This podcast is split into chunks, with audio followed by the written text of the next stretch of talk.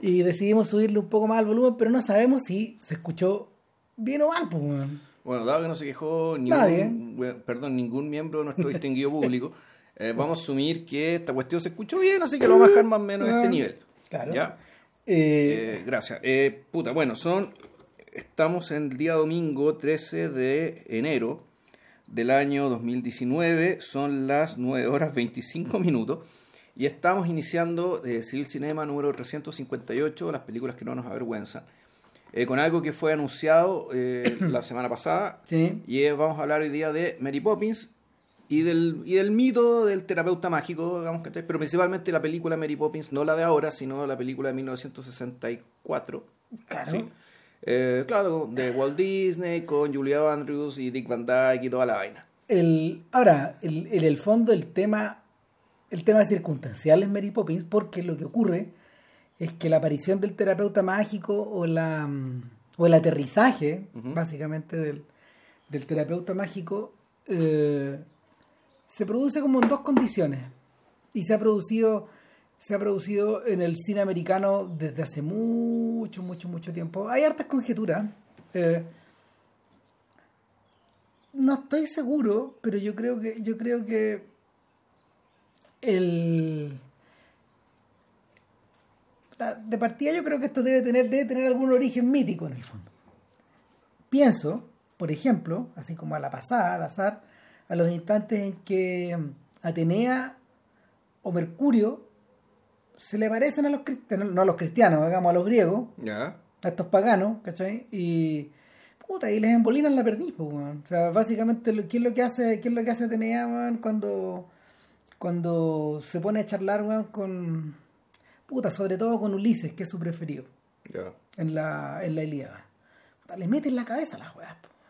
Y se lo susurra al oído, o aparecen bajo la, bajo la imagen, por ejemplo, de, eh, de Patroclo enviado por Atenea, ¿cachai? Es Atenea, pero está hablando, ah, está hablando Patroclo, por la pero es de. Organ, claro. Claro, claro. Entonces, en el fondo, el, la, la estrategia, la estrategia de Homero es súper buena, porque es súper dramática, eh, permite a Patroclo hacer mover la historia, estoy hablando en forma hipotética, digamos, no, nos- no nos acordamos tanto de la Ilíada, pero, pero el rollo es que eh, el personaje se convierte en vocero de una cosa, pero al mismo tiempo sostenedor de las ideas de otro. Sí. ¿cachai? Y, esa es la razón por la cual, por ejemplo, no sé, por las diferentes deidades weón, dejan la, pasan dejando la cagada en, la, en la Ilíada. Bueno, es que la, la lógica, por lo que yo recuerdo, eh, es que la relación, la relación con las divinidades griegas, en parte era que tú, las divinidades griegas, en cierto sentido, poseen, se apropian, o mejor, sí, se, se apropian de los personajes y las personas, o sea, las personas y los personajes eh, son, podrías que son fondos, son, son grandes figuras vacías, ¿cachai? Que de un momento a otro son llenados por, ¿cachai? El influjo, el influjo divino, digamos, y el entusiasmo es eso. Claro, ahora, Ya. uno puede dar vuelta a la ecuación completa y mirarla desde la modernidad, ¿sí? mirarla de una forma freudiana bueno, o junguiana, no sé, y, y decir, lo que pasa es que estos personajes están manifestando atributos de estos dioses a través de lo que ellos dicen, ¿cachai? También.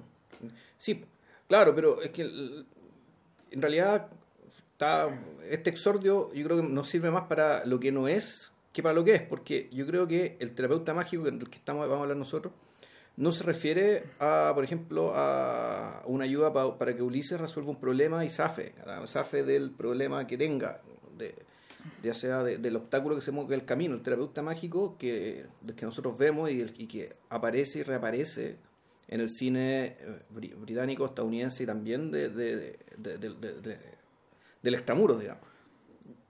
Tiene que ver con una intervención a nivel de familia.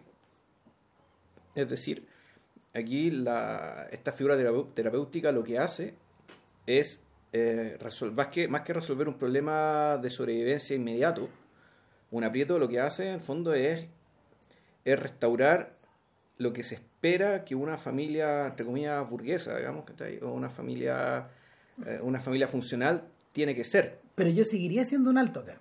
¿ya? ¿Cachai? Eh... puta que estoy weando.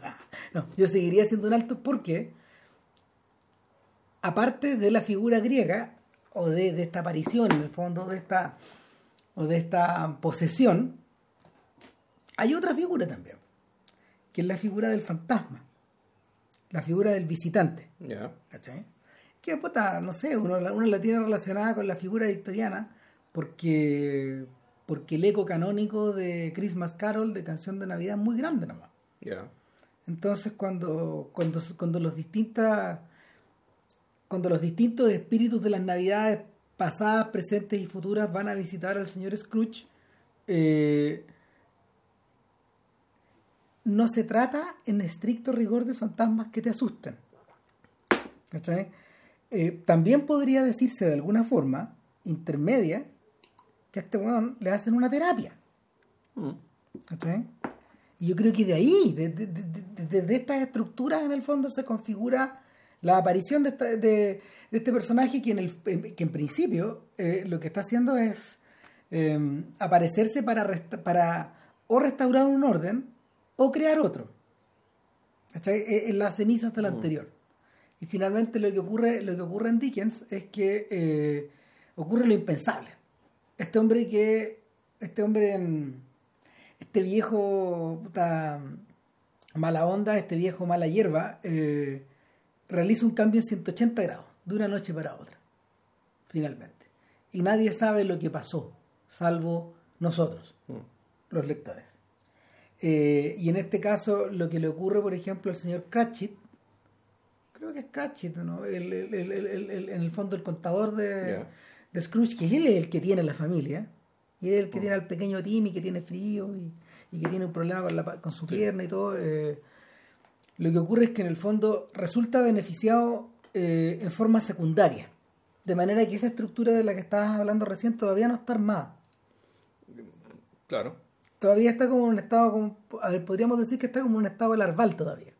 Pero ahí está. No, si es que el concepto aquí, lo interesante es lo que se acuña y no sabemos por quién. No sabemos si esto, esto lo acuña realmente eh, Hacemos la pregunta también, a ver si alguien quiere... eh, Pierre Travers, ¿cachai? En el año 1930, ¿cachai? Cuando escribe el primer libro de los Mary Poppins, en la década de los 30. ¿cachai? Que ahí lo que se acuña es el concepto literalmente de crisis de familia. ¿Cachai? Una crisis familiar, es decir, donde una familia de, la, de la estructura conocida como familia y que ahora naturalmente ahora está omnipresente, pero la familia no siempre fue lo que es ahora no siempre fue este, este espacio donde el que se espera que los niños no trabajen, donde los niños básicamente se dedican al ocio y al estudio, y donde los padres velan abnegadamente por ellos, ¿cachai? Eh, y sin, sin utilizarlos como solar sexual, digamos, ¿cachai? Como solía ocurrir, ¿cachai? Puta, en, época, en, en, épocas anteriores y, en circunstancias no, necesariamente urbanas. El, en el fondo la, la construcción de esta familia burguesa ¿cachai? es una construcción que no va a tener más de 200 años y que sin embargo el, tardó, tardó un, un- periodo digamos, para, que, para, que- para encontrar ¿cachai? al menos yo la primera, la primera vez que veo algo así ¿cachai? Eh, el concepto de que la familia está en crisis ¿cachai? de que hay una crisis familiar El, a ver, yo, no sé, yo lo, lo que te había planteado en el podcast pasado era que yo veía que, yo veía que el ser uno de los, a ver, en términos de espectáculo, uno de los, eh, una de las bases para estas historias es la de Ana Leon Owens y el Raymond Cruz. Ana y el rey claro Ana y el rey de Siam, que Ana, bueno, un personaje real, 1860, 70, por ahí, ella, ella, ella se convierte en impensada institutriz de, del heredero del rey de Siam claro, del heredero del rey de Siam. Ahora, esta historia, esta historia es tomada por eh, Richard Rogers y Oscar Hammerstein II para, para crear una obra musical. ¿Que ¿de qué época es? Eh, yo te diría que, a ver, espérate, la, la película, el musical es del 51, de manera Claro. que esto es... de Esto manera ya que- es posterior al, primer libro de Mary Poppins de Pierre Travers. Exactamente, de pero de manera que, de manera que esto, de pero están medio montados en el fondo. Probablemente, probablemente está... Sí, porque hay una salvedad también. Porque el, el modelo de una familia real, una familia real, que ya es excepcional, que además es una familia real no occidental, en el fondo aquí tú, más, que un, más que un terapeuta mágico, tú lo que estáis viendo va a ser un choque cultural. Es parte de la historia de la película. En el fondo es, es, eso, es, es, al revés. Es la, uno incluso sin haber visto la película, poco que me acuerdo cuando la vi cuando es chico, ¿cachai? es que aquí, lo que hay es, en el fondo, una occidental, ¿cachai? va y convence a eh, va y convence y, y a, a, esta familia real oriental respecto de las bondades de cierta forma de civilización occidental. Claro, pero en el fondo es eso es. Entonces, o sea, más, que una, más que una terapia, la, tú decís que esto es colonialismo. No, y la, no, y la civilización, la, la civilización entre comillas se aplica eh, en la obra musical, ya no en el rey, digamos, porque la historia, la historia, la historia es mucho menos glamorosa. Eso siempre lo es. ¿no? Pero obvio, no, no, el rey no está ni igual, pero, pero este pero este rey encarnado encarnado por el actor de Broadway o, o por Jules Briner, o por Jules Briner en, la, en la, versión cinematográfica con Deborah Carr eh, puta, tiene tiene eh, tiene visos de que en el fondo eh, es la dominación del, de, la, de, la, mujer por el, de, de, la hembra por el ma, perdón, del El macho, macho por la por la hembra eh, así, así hablando en términos de especie. Eso son de claro, las mejores razones las tiene la hembra. Claro, y. Eh, ¿Pero por ser hembra o por ser occidental? Eh, no, pues, en último término por ser occidental, pues, y además por ser lo exótico. Yeah. Si en el fondo hay una mezcla de, hay una mezcla de exotismos acá. Yo creo que una parte de la respuesta también la podríamos encontrar. Eh, parte de la respuesta la podríamos encontrar en, en, en, en el, colonialismo, en el colonialismo inglés. Estaba pensando. Mm. Estaba pensando precisamente en. Estaba pensando precisamente en Kipling. Yeah. En Kipling también aparecen estos personajes. En realidad estaba pensando en eso, estaba pensando como en, en, en las películas de los arqueros, estaba pensando en Rumer Goden, estaba pensando en el río, ¿cachai? En, en la presencia de. En la presencia también, eh, en último término, a propósito de, de, de, lo de magia y lo de mago, eh, en la presencia de un genio en la presencia de un genio que está ahí para resolver tus problemas. Yeah. Eh, en el caso, por ejemplo, de Aladino, retrocediendo, ¿sí? Uh -huh. Retrocediendo, retrocediendo. Claro, Aladino lo que hace es despertar un genio en un, que está en una lámpara, uh -huh. es un genio que te soluciona tus problemas, pero también causa otro. Sí, no, pero, es que, pero ahí también hay otra lógica, porque la aparición del genio, eh, yo la veo como la, la apertura a la, a, la, a la, consecución del deseo, sí. del deseo que tengas. Entonces, la, el tema de la terapia y el tema de la estructura familiar, y reparar una estructura familiar es algo que está antes que eso, está por debajo de eso. Es una, es, es, una, no, una, es, una, es una condición más baja. Tú, Yo diría que históricamente está después también. No, está históricamente después, pero en el fondo tú para poder darte siquiera, digamos, para poder pensar en satisfacer deseos, digamos, eh, ¿cómo decirlo? El, los deseos, tú básicamente eh, está en un, lo, ¿cierto? el deseo está nominado, es decir, eh, la carencia tú dices ya, o ya sea porque me falta algo y quiero algo porque me falta algo, o dado que tengo cierto nivel de, de completud en cierto aspecto de la vida, ya empiezo a desear aquello que desconozco. Eh, pero hay, hay, cierto nombre, cierta identificación de lo deseado. Aquí el terapeuta llega cuando ni siquiera, ni siquiera hay, hay, hay conciencia del problema. Claro. Lo que, lo que le ocurre a lo que le ocurre a Ladino, eh, y eso también pasa incluso en las películas, sobre todo en la de sobre todo en la de eh, Michael Powell, esta que codirigió con Alexander Korda, eh, la llegada del genio implica la llegada del descontrol en claro. vez del control. Claro. Es cuando en el fondo el poder de tu imaginación sobrepasa se, los límites. Claro, se manifiesta en este hueón gigante, este hueón verde, uh -huh. que, que, yo, que yo de niño lo recuerdo a mí me impresionó mucho el, el, el truco de Corda y, y, el de Powell, porque en el fondo era un truco teatral, de achicar a Ladino y de claro. engrandecer a este, a este titán. Y, y, es un titán que es incontrolable y que la única manera de poder acabar con de poder acabar con, con esa manifestación es volver a meterlo en la lámpara. Claro. ¿sí? Y así acaba este ciclo, este ciclo de, de euforia y descontrol.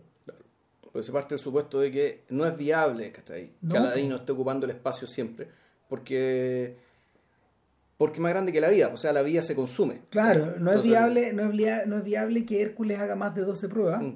y tiene que volver a convertirse en rey. Exacto. Eh, o, sea, o, o, o, para ocupar su puesto de rey, o lo mismo pasa con Zeus. No es viable que Zeus esté todo el rato en la Tierra y hay que inventarse formas para atarlo, para maniatarlo, para transformarlo, para devolverlo. Diste con un punto, ¿cachai? Porque efectivamente en todas estas películas de, del visitante mágico... Tiene que irse. Tiene que irse. Sí, claro. Tiene que, tiene que, esto tiene que acabar. Yo creo que, la intervención tiene que acabar. Yo creo que, claro, el, el, o, cambiar de estado o, convertirse en otra cosa. Entonces, eh, en el fondo, el, la aparición del terapeuta mágico siempre, siempre, a ver, abre un espacio para que la ficción comience, se manifieste, florezca, eh, tenga su apoteosis y luego su cierre. Y se retire. Estaba leyendo, de hecho, que los libros de Mary Poppins, eh, Travers, eh, son como ocho, creo. Son como ocho libros. Siete ocho, sí. Sí, y el último debe haber salido a finales de los 80. Exacto. Porque, es una señora que... muy longeva, ha vivido más de 90 años. Como 96 años más o menos. Eh, y esta señora... Eh, se le acaba la plata. Claro, escribió los libros de tal forma que en realidad Poppins vuelve tres veces. O no, Poppins vuelve dos veces a intervenir en la casa de los Banks. Y, y, en el fondo, los otros libros son ampliaciones de episodios y hay libros paralelos que en el fondo, por ejemplo, no sé, por el recupera, o sea, narran con, narran con, narran con más, más detenimiento, tal vez se transformaron en obras de teatro, no sé, pero por ejemplo el episodio, el episodio de, de La Casa de la Risa, el episodio de aquí, el de allá, o la cocina, o el del Bad Tuesday, o, algo así, creo que se llama, etcétera. Y el, el asunto es que eh, el asunto es que la, la aparición de la aparición de la, aparición de este, de este terapeuta también yo creo que tiene yo creo que también resulta alimentado obviamente obviamente con la con la popularización del análisis sí de todas maneras y, y por lo mismo eh, termina termina de adoptar esta forma actual eh, solo en el siglo XX. Y específicamente, yo creo que en el periodo de entreguerras o inmediatamente posterior a la Segunda Guerra Mundial. Porque es, donde ahí, es, ahí donde, es ahí donde Rogers y Hammerstein, por ejemplo, configuran su Ana y sobre la base de Ana hacen The Sound of Music. Exactamente, la, la, rebelde. Película que sale un año después de Mary Poppins. Claro. Y que en el fondo es la apoteosis de Julie Andrews, que, que, sobre las espaldas de estos dos filmes ha construido un mito muy grande. Ahora, em, es interesante que sea Andrews la persona que sale dos veces en esta en esta en, este mismo estadio, que es retratado dos veces en este mismo estadio. Tomando en cuenta de que en el fondo... Y las dos películas la rompieron años consecutivos, ¿no? Claro. 64 y 65. Claro, ahora, Andrews en esa época ya era una ya era una superestrella en Inglaterra eh, y era, era la elección lógica para montar My Fair Lady en el teatro, en Broadway. Entonces, eh, nuevamente, eh, creo que Frederick Loewe y. ¿Cómo se llama este otro señor? Se me olvidó el nombre del, del, otro, del otro socio involucrado en la operación. Pero productor. Ellos, la, ellos, claro, ellos la. No, los compositores. Ah. Compositor y el libretista. Jay Lerner, Alan Jay Lerner. Ellos la, la importan a Nueva York. Y la, montan ahí. La montan en Broadway. My Fair Lady. Claro. Y sale el disco, es con Rex Harrison y todo, pero cuando se transforma en obra, de, cuando se transforma en obra eh, en, obra cinematográfica, la cosa cambia y... Y optan por Audrey Hepburn. Y optan por Audrey Hepburn y optan por doblar a Audrey Exacto, que no canta. Claro. Mm.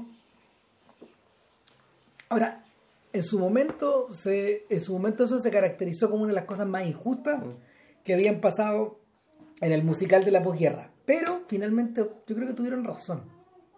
Yo creo que tuvieron razón porque la, lo que hay por detrás de lo que hay por detrás de cómo se llama de, de My Fair Lady no se adaptaba mucho a la, a la forma en que, en, que la propia carrera de la, de la Andrews se, se desarrolló. Ella había protagonizado antes una versión de la de la Cenicienta de Rogers y Hammerstein para eh, la televisión estadounidense finales de los 50. Uno la puede encontrar en YouTube. Pero es, un, es, un, es, un, es, una miniatura, es un, es, un, eh, es un musical escrito para la televisión de 50 minutos. Muy bonito. Pero, pero también nos resulta raro, extraño. No. No sé. El, el asunto es que el, en estas dos películas, en estas dos películas, eh, está configurada la idea de esta intervención familiar. Por un lado en el caso de los Banks, por otro lado en el caso de los Von Los Trapp, exacto. Claro, el, y mira, The Sound of Music es el último musical de Rogers y Hammerstein, antes de, antes de la muerte de Rogers, creo. O no, miento, antes de la muerte de Oscar Hammerstein. Eh, Hammerstein muere como el 63 o algo así. Esta, este musical es como del 62, 61, estoy tirando cifras así aproximadas, pero, pero el asunto es que eh, estos sujetos diseñaron ese musical de la manera más desnuda posible, de la manera más simple. Esta fórmula que ellos habían acuñado como en, en Oklahoma, que era, mm, que, era, que era una fusión brechtiana entre el teatro y la música, de una manera muy intensa, era, era tratar de acercar esto a la experiencia operática y, y, que, el- y que lo habían ido desarrollando a través de distintas obras. Todas son, todas son canónicas, South Pacific, Carrusel, todas estas cosas eh, el, culmina precisamente en esta eh, eh, eh, en cómo se llama en esta obra ¿cachai? y el y la presencia como de la, de la hermana María de la sister María acá está al borde de ya no ser este terapeuta po. Claro, por la- por- partiendo por el hecho de que la intervención no termina. no po. Eh, en el fondo eh, la Y que la terapia también es para ella. claro. No. O sea, el, ella a su vez tiene su propia terapeuta, que es la madre superiora. Esta señora que canta la canción Climb Every Mountain. Exacto. Y, y en el fondo está todo más intersectado, está Mm. todo más cruzado, es mucho más... El musical es muchísimo más simple, pero la... mm, ¿Cómo se llama? La, la obra finalmente es mucho más compleja. No.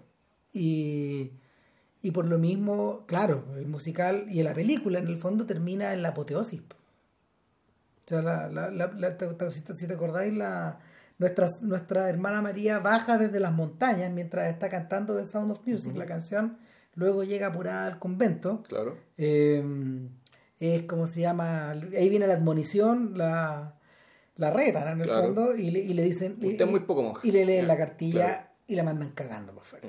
¿Cachai? O sea, la mandan con ese permiso y, y finalmente mm, finalmente expulsada de su propio paraíso, una cosa así. Y el y la película es, es- es el largo camino de retorno a ese paraíso, pero ese paraíso ya no está en el convento, sino que está de nuevo en las montañas. Y como que en el fondo como que en el fondo la familia sube al cielo y se, y se, y se la traga el cielo. Claro. O, por- bueno, eso iconográficamente, porque la historia dice en realidad que se van a Suiza o se van a, se van a un país neutral, digamos, Claro. donde, donde, la donde el, el- el- el brazo del, del Führer no llega. Y arman, y arman el medio negocio y toda la weá. Armar el mito y que también, bueno, también Pero- no- la cosa no era así, que la era una hija de mierda también, bueno, ¿cachai? qué sé yo. pero- No sé, bueno, pero en fin, el, el rollo, el rollo es que eh, ahí la terapia alcanza su completud. Ahí la terapia es cerrada. Es cerrada y en el fondo no.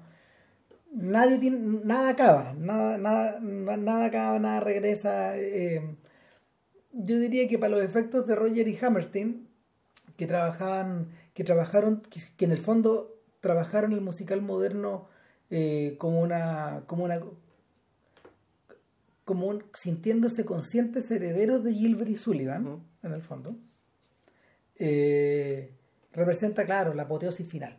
Después de esto, como que ya no podía hacer error. Ya. Como que no. La lógica habría sido hacer otra cosa nada, completamente distinta. Que en el fondo es lo que es lo que ha adoptado Stephen Sondheim, lo que adoptó en su cabeza Sondheim, que, que fue em, Hammerstein era su mentor. Entonces, todo lo que hizo Sondheim después es otra cosa. No, no. El musical se dirige a otra dirección, tiene otros personajes, otras preocupaciones, etcétera. Como si, como si finalmente después de Sound of Music hubiera, se hubiera llegado a un tope y ya no ya, eh, eh, esta montaña ya no la podéis volver a escalar igual. Eh, sin embargo, cuando uno ve Mary Poppins, nada de eso es aparente. po. El, el relato. El, a ver. ¿Es una buena película? Es una buena película. Sí. pero, pero está dominada por cualquier otra cosa, por cualquier otro impulso. Y a mí me llama mucho la atención que el personaje de Poppins, en cuanto, en cuanto terapeuta, es extremadamente enigmático y opaco. Sí, y aparte un personaje además muy frío. En- eh, aparentemente. No sé. Pero, pero, pero al final no lo es. Puta, es que el final está pegado con moco, pues, weón. Es que- ¿Cachai? El- ese, ese final está, ese final viene de ninguna parte y, y habría que ver cómo eran los Mira, giros, ¿cachai? yo- Pero la yo- impresión que te da la película es que, y Nanny McPhee, y aquí vamos a hablar de ya, de ya también las continuaciones canónicas. No, claro, y, y- en el fondo la, la- la forma en que Hollywood digirió todo esto la- y, y lo convirtió en muchas otras cosas. Porque hoy día las películas, las películas terapéuticas están por todos lados. Claro. O sea, la película, la película ter- terapéutica efectivamente está en todas partes. La película terapéutica con este nivel de intervención y Está con menos, pero también menos. está, Pero y- también pero sigue está estando viva. y sigue apareciendo. Está viva, el, el, el, el rollo acá. Mira, cuando yo veía la película, pensaba todo el rato en Willy Wonka. Ya, yo también. Pero no solo en el Wonka de la película, sino que en el Wonka del libro también. Ya, Ahora, hay una cosa muy bonita de la película, que yo creo que también es de podcast, sí. y, y es que eh, Wonka es el, él es el antiterapeuta. Sí, claro. Ese weón no está ahí para. No está ahí ni para mejorar tu vida, ni para darte un consejo, weón, ni para. Ni, ni- y ni siquiera está ahí para darte una. mm, para darte una lección acerca de la economía, por ejemplo, acerca de cómo llevar su fábrica de chocolate. No. Es todo lo contrario. hecho. No, pero en la práctica, y esto tiene, tiene que ver con la intención de Roald Dahl, digamos que está Sí, claro. eh, Wonka, mismo, sin, sin tener ninguna de esas pretensiones, por el hecho de ser un, un businessman, digamos, un, un hombre de negocios, ¿cachai? Anor- normal dentro de su normalidad. Comple- claro, un ¿Cachai? sujeto completamente, a ver, un sujeto completamente excéntrico y, y sus decisiones aparentemente están tomadas eh, son son con- contraintuitivas desde el punto de vista de los negocios, pero por, por- pero al igual que, no sé, como empresas como Apple, qué sé yo, digamos que pero parece mantienen la magia y la fantasía. Claro, no, pues claro, que se- aparentemente se preocupan de huevas, que uno diría, un, un hombre de negocio se preocupa. Bueno, ¿por qué, ¿por qué Steve Jobs se preocupa de que los aparatos sean bonitos por dentro? por ejemplo. ¿A qué mierda le importa eso? Bueno, resulta que Apple es la empresa más valiosa del mundo, o bueno, lo era antes de Amazon, alguna otra que haya aparecido, Claro. Spotify o qué sé yo, ¿cachai? Precisamente por esas preocupaciones contraintuitivas. Sí. Por, por básicamente por preocuparse de lo que otros no se preocupan, ¿cachai? Porque entendió que la gente sí se preocupa de esas cosas. Entonces, el Willy, Willy- Willy Wonka es un personaje que, en el fondo, es un- puta, uno de los mejores capitalistas de la historia. Claro, Eh, de eso está hablando Dolp. Claro, está hablando de eso. Y, ya desde, desde esa ética, ¿cachai? Ya sí puede, eh, sí es capaz de hacer más que terapia, sí hacer admonición moral, digamos, es decir, eh, hacia los cuatro niños, digamos, aparte del protagonista. Eso Que sí es lo que pasa. que cada uno tiene su propia tara, ¿cachai? Que uno ve mucha tele, que el otro come mucho, que la otra pendeja es muy caprichosa, ¿cachai? Y uno podría decir, claro, aquí hay, hay, hay mini, ni siquiera son casi mini intervenciones, sino básicamente es un I, told you so, ¿cachai? Es puta, ya, te te mandaste la cagada porque eres así, dado que eres niño y eres corregible, por tanto, Claro. trata de no seguir siendo así, pero Ahora, ya está ahí. Dol tiene mucho cuidado en no, crear, en no crear alrededor de Wonka la idea del cautionary tale. Mm. O sea, no, no es que el niño no es que el niño no tenga que ser como Veruca Salt. Pero si eres como Veruca Salt, te pasa esto. Claro. Es como eso. O sea, de hecho, cuando, cuando el chiquillo llega al final y gana, finalmente no hay, no hay decisión clara de nada. Y sin embargo, la película, eh, el- ambos, se toma, ambos, se toman el, ambos se toman el ascensor y ascienden hasta el cielo. Y llegan Claro. al cielo. Ahora, es interesante que, el, al igual que en Mary Poppins, ¿cachai? El, este niño en el fondo había perdido, porque también había violado una regla. Sí. Y sin embargo, él, su, el triunfo finalmente ocurre por un hecho súper aparente que, claro, que refleja una que refleja un algo de él, ¿cachai? Que Willy Wonka está esperando. Es decir, hay un gesto que en el fondo es una llave. Esta es la llave que te abre la puerta. Que en este caso era devolverle el monito, digamos, porque es decir, ya dado usted me echó como un perro aquí, tome, tome el monito, ¿cachai? Eh, y claro, ante eso Willy Wonka dice, ya, pum, eres tú. El, bueno, por- y de ahí en, en Mary Poppins, ¿cachai? La llave la abre un chiste. Sí. ¿cachai? Eh, eh, eh, el, el recurso es mucho más simple en el fondo. Y, y es más, a ver, es menos enigmático.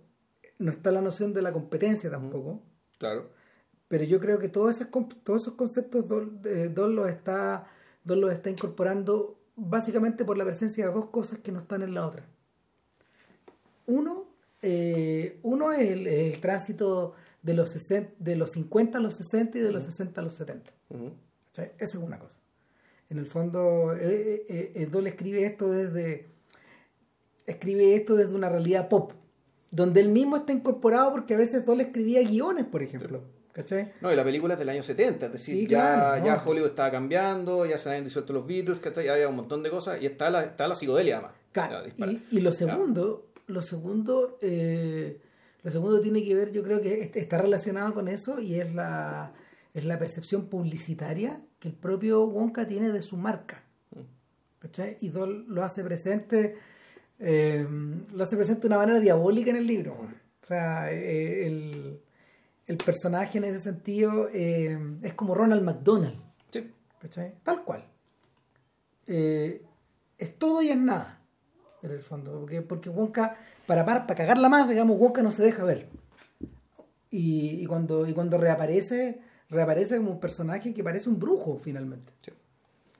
Y en el, en el caso, en el caso de, en el caso de Poppins, lo, lo interesante, y aquí hay una conexión, es que la señora Travers publicó estos libros a partir de su admiración por J.M. Barrie, Ya.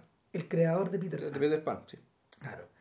Y Barry parece haber embotellado o, o- haber tenido la o haber tenido esta aptitud de haber encontrado que los hijos de Llewellyn Jones, lo- lo- los cinco hijos, eh, y la forma en que él en el fondo abordaba esta- estas historias para contar y que es reminiscente también de que es reminiscente también de, de Lewis Carroll, eh, a su vez con la con las hermanas Liddell, eh, esta sensación de de ser como el demiurgo, ¿cachai? Y de, y de, y de- y de crear una especie de, de crear una especie de medium.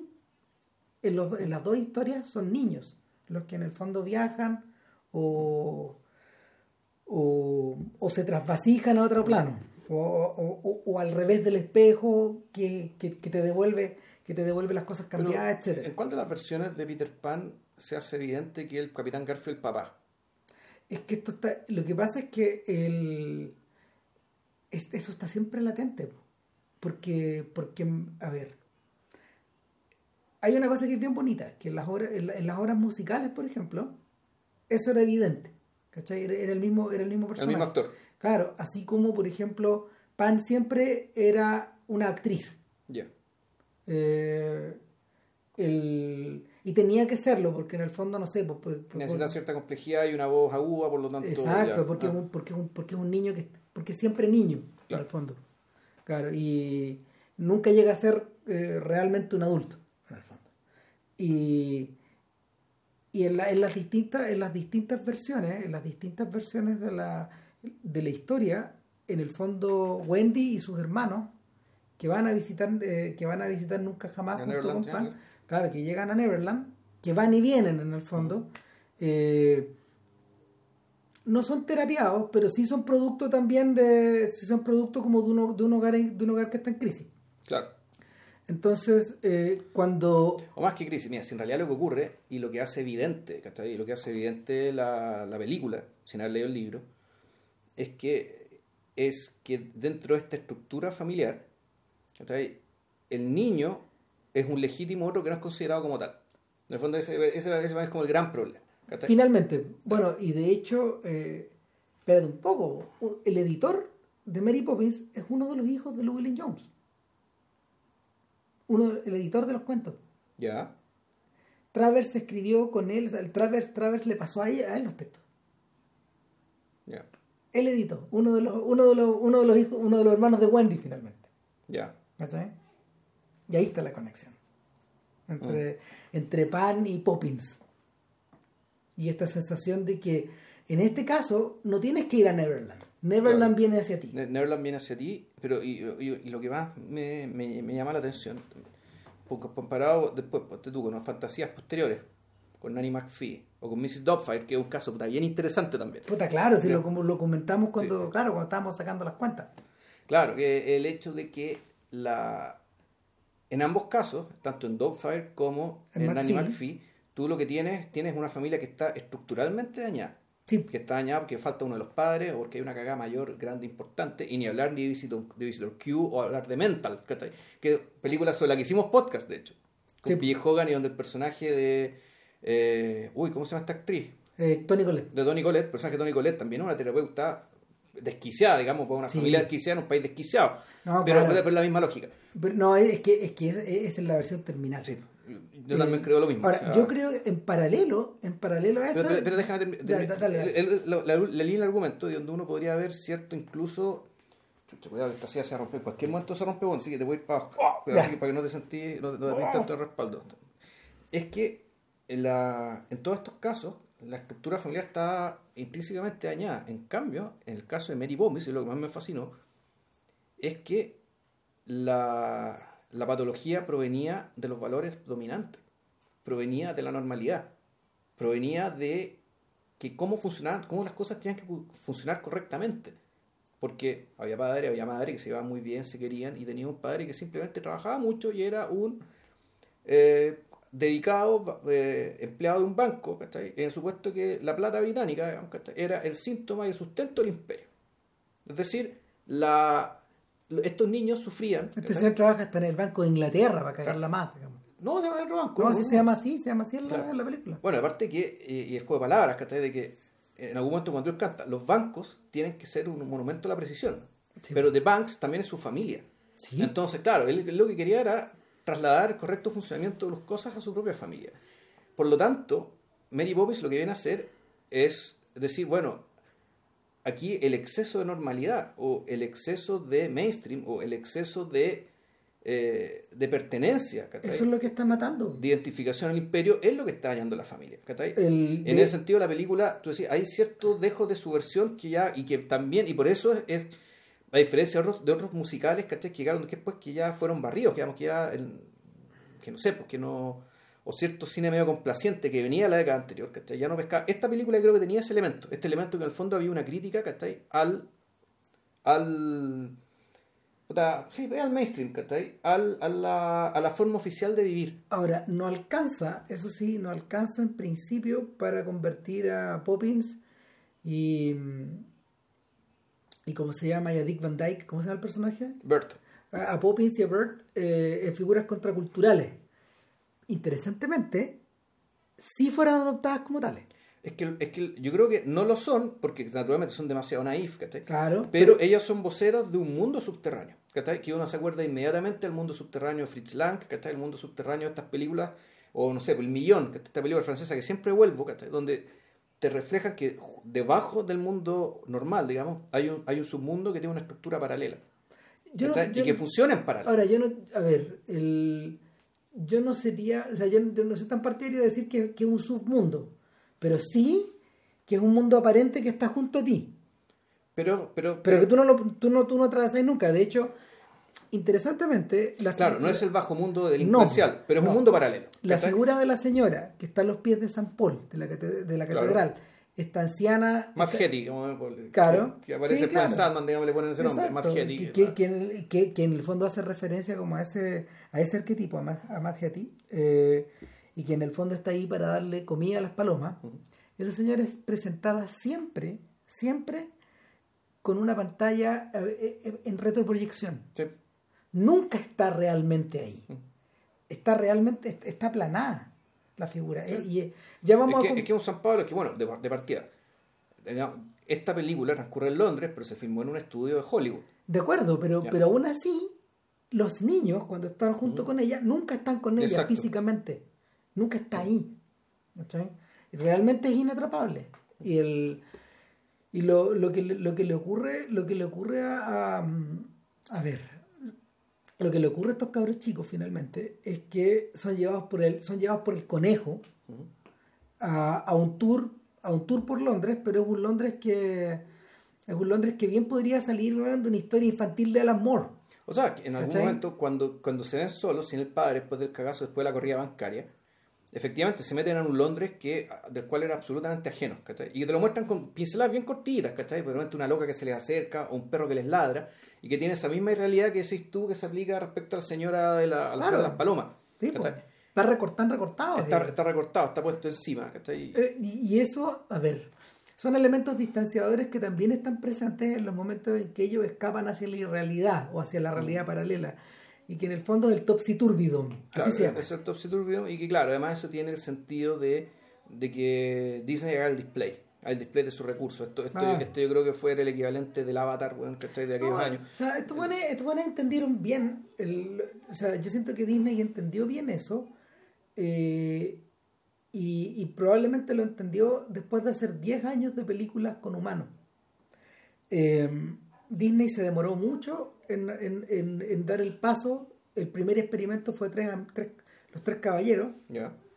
Eh, que están, es que está precisamente en Netflix si la quieren revisar, que, que, es su película del Plan Marshall, donde en el fondo, donde en el fondo eh, Donald eh, viaja, viaja a Latinoamérica y se encuentra con Pepe Carioca, y, y, con otro personaje más que un gallito que es mexicano y, y, van dando vueltas por todo el continente, o por buena parte del continente. Entonces, Disney, Disney utilizó eso para poder, para poder eh, volver realidad esta idea que tenía fantasía de mezclar la animación con el ser humano.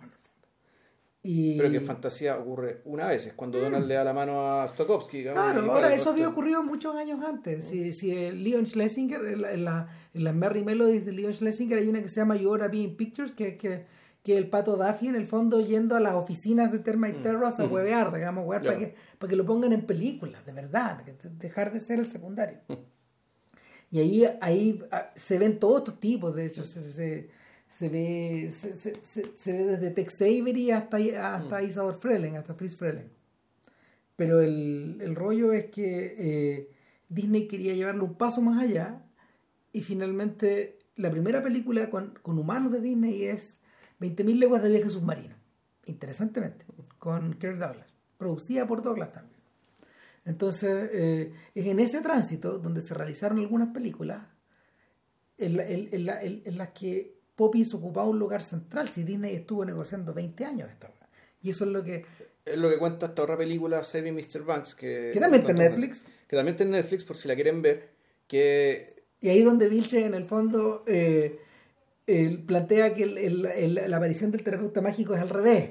Acá la señora Travers, que es la protagonista de esta historia, se rehúsa a vender los derechos o, a firmar el último paso de la adaptación de Poppins al cine y aparece, tiene su propio terapeuta mágico. No, no, es que, eh, pero, eh, es que es inverso, porque si tú ahí ya en la estructura de la película completa, en realidad ella es la que cae con un terapeuta del infierno en medio de una familia que sí funciona en Hollywood.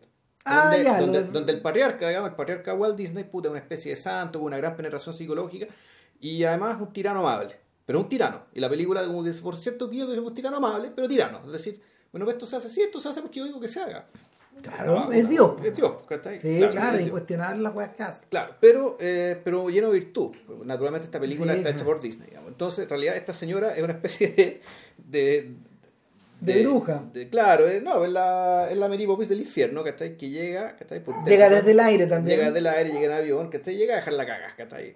Ah, en el fondo, a, sin quererlo o inconscientemente a sabotear, ¿cachai? Este proyecto. ¿Cachai? Parte pero, por parte. Sabotearlo, pero al mismo parte, pero al mismo tiempo tiene que empujar, pero tiene que igual salir porque necesita la plata, ¿cachai? Entonces, puta, es una cuestión bien baja. Y en paralelo está la historia de esta, de, de la historia de la infancia de de, de este personaje, esta mujer. Y ahí te explican por qué se llama, usa el apellido Travers, ¿cachai? Y, y empieza, y, y, dónde aparece el personaje Mary Poppins, que Mary Poppins, en fondo, es la tía. Sí, la, hermana de la madre, eh, ni siquiera, ¿no? El, el hermano de la mamá. En la vida real la tía abuela. La tía abuela. Acá era la hermana de la mamá, que es la que llega, ¿cachai? Ya cuando el papá está agonizando. En el fondo ella llega con todo, el, muy, metódica, muy práctica, que esté a poner en orden a una casa que se está cayendo a pedazos, que esté porque la madre no da abasto. Claro, porque el, padre muere de alcoholismo. Muere alcoholizado, claro. Y es la versión, es la versión descoyuntada del señor Banks. Finalmente. Claro, y, en el fondo, y todo lo que pasa en Mary Poppins, el tema del banco, que era un, era un del banco, es un, es un espejo, ahí donde eh, ella quiere en el fondo salvar a su padre, el cual quería mucho. De hecho, su padre se llamaba Travers Goff, su, su apellido real era Goff, el nombre de pila, el papá era Travers, y ella adoptó el nombre de pila de su padre como nombre artístico, como apellido. Es interesante, es interesante que lo... Pero, ah, perdón, pero la última, la película no es que falle, pero la, la película, tú, decís, tú leyendo un poco, ¿cachai? Leyendo un poquito, así como por arriba, te, das cuenta de que aquí la película no es más que miente.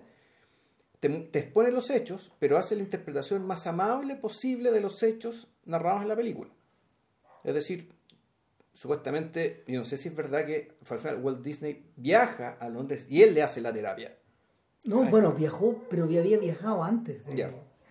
Viaja, viaja un par de veces antes de, eh, De que ella, el de que ella vaya. Exacto. Claro. En el fondo, en el fondo ahí está haciendo la terapia Disney, weón, tratando de. De convencer a esta eje mierda. No, claro, y, y es producto de la obsesión que las hijas de Disney Claro. tienen con los libros. Exacto.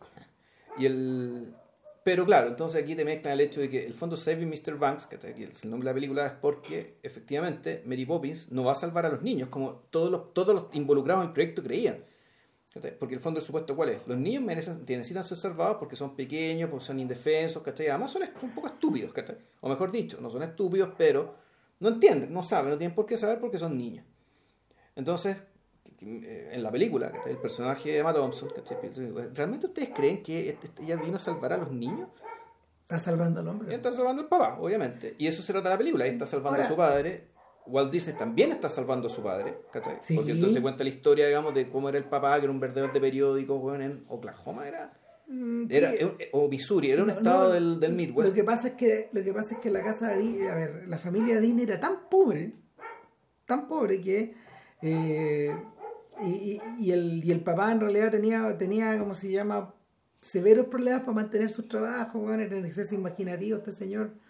Eh, y iba dando iba dando tumbos de pueblo en pueblo chico y los niños se cambiaron muchas veces de ciudad. Ya. Entonces, el, el reino mágico de Disney, todo lo que tiene que ver con el Main Street, con la, con, con la ciudad de los humanos, Claro. finalmente, que está presente en todos los parques, hace referencia al, al, al, al pueblo donde él estuvo más feliz. Ya.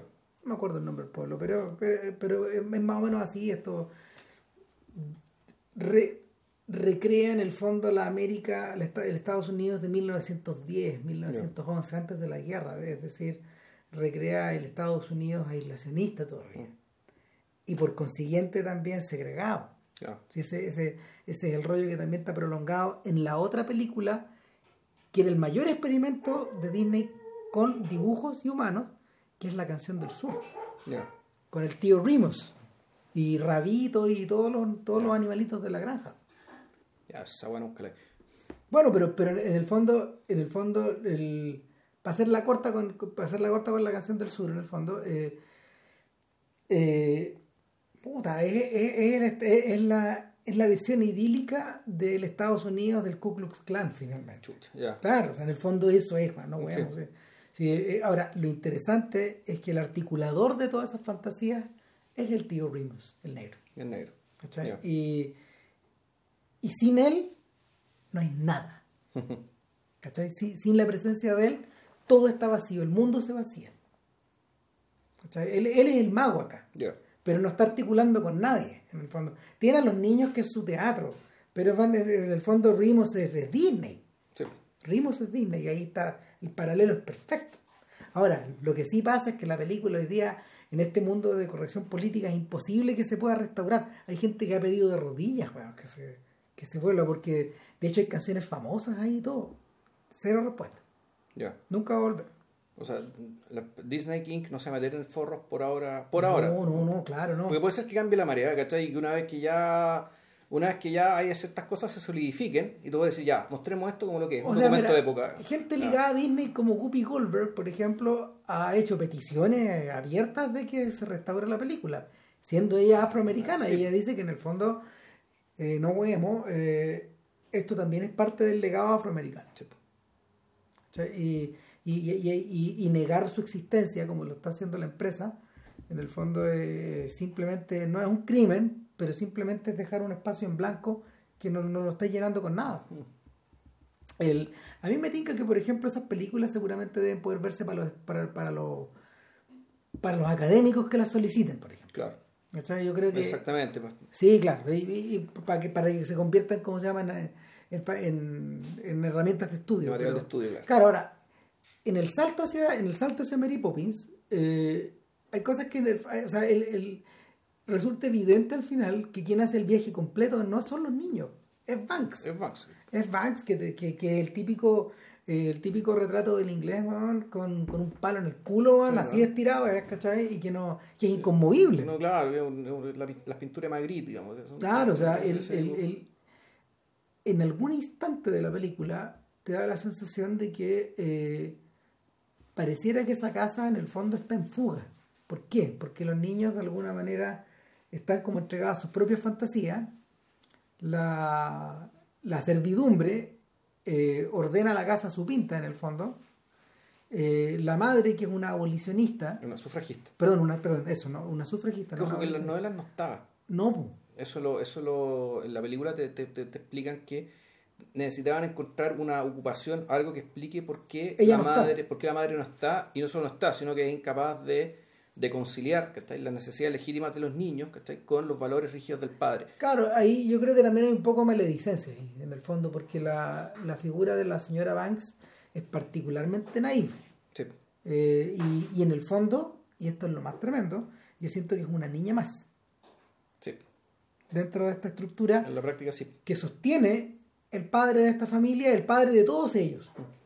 El- eh, es en ese sentido que en ese sentido que la aparición de que, el- que la aparición de Poppins que cuando cambia el viento del este al oeste No, del este al este. del Al, al este. Viene el viento del este, va a llegar Meripo. claro el el se, se, se convierte en algo inadvertido o sea, perdón no se, se convierte no no inadvertido se convierte en algo sorpresivo totalmente sorpresivo hasta el punto de que no sé pues la primera imagen la primera imagen eh, la primera imagen del filme que obviamente es canónica es la, es la llegada de Poppins rígida con su con su mm, Su paraguas. con su paraguas estirado y con su bolso con su bolso en la mano que de hecho es el bolso de la señora Banks en Save- perdón Sí. el bolso de Travers en, en Saving Mr. Banks Claro, y que el bolso de la tía, ¿cachai? Cuando llegó a Australia a la, a la casa cuando Claro. estaba muriendo el papá. y el y es un bolso es el bolso del médico finalmente Sí. y y es recibida es recibida no por la gente de la casa sino que precisamente por los vigías del barrio que, está, que son personajes que son personajes que no pertenecen a esta realidad que son el capitán y, Claro. y, el- y su y su primer oficial O sea, bueno, que ahí. Bueno, ahí la presencia de esos personajes, ¿cachai? En realidad, para lo único que sirve es efectivamente, ni siquiera para verla a ella, ellos detectan el cambio de viento. sí po ¿cachai? Y son una. Y son también, yo creo que un indicio de, eh, para situarte muy bien, ¿cachai? El hecho de. ¿De qué época estamos hablando? O sea, los libros fueron escritos en 1930, esto transcurre en 1910. Todavía existe la sombra del imperio. O sea, todavía, todavía el imperio es, mejor Es. dicho. El imperio es una realidad. ¿cachai? Y es una realidad que está, que está presente, que tiene, que tiene, que tiene una carga. ¿cachai? Una, y una carga que se manifiesta en distintas cosas. Otra de ellas, volvemos, el hecho de que ella sea sufragista no es tanto el, el tema del sufragismo, sino que el hecho del rol subordinado de la mujer dentro de esta concepción de mundo. claro Por lo que, efectivamente, cuando Ram dice que esta, la mamá en fondo es una niña mayor, que en fondo es una niña mayor rebelde que está votando, eh, está protestando por el voto de las mujeres, tirando huevos podridos al primer ministro, en fondo haciendo puras huevas.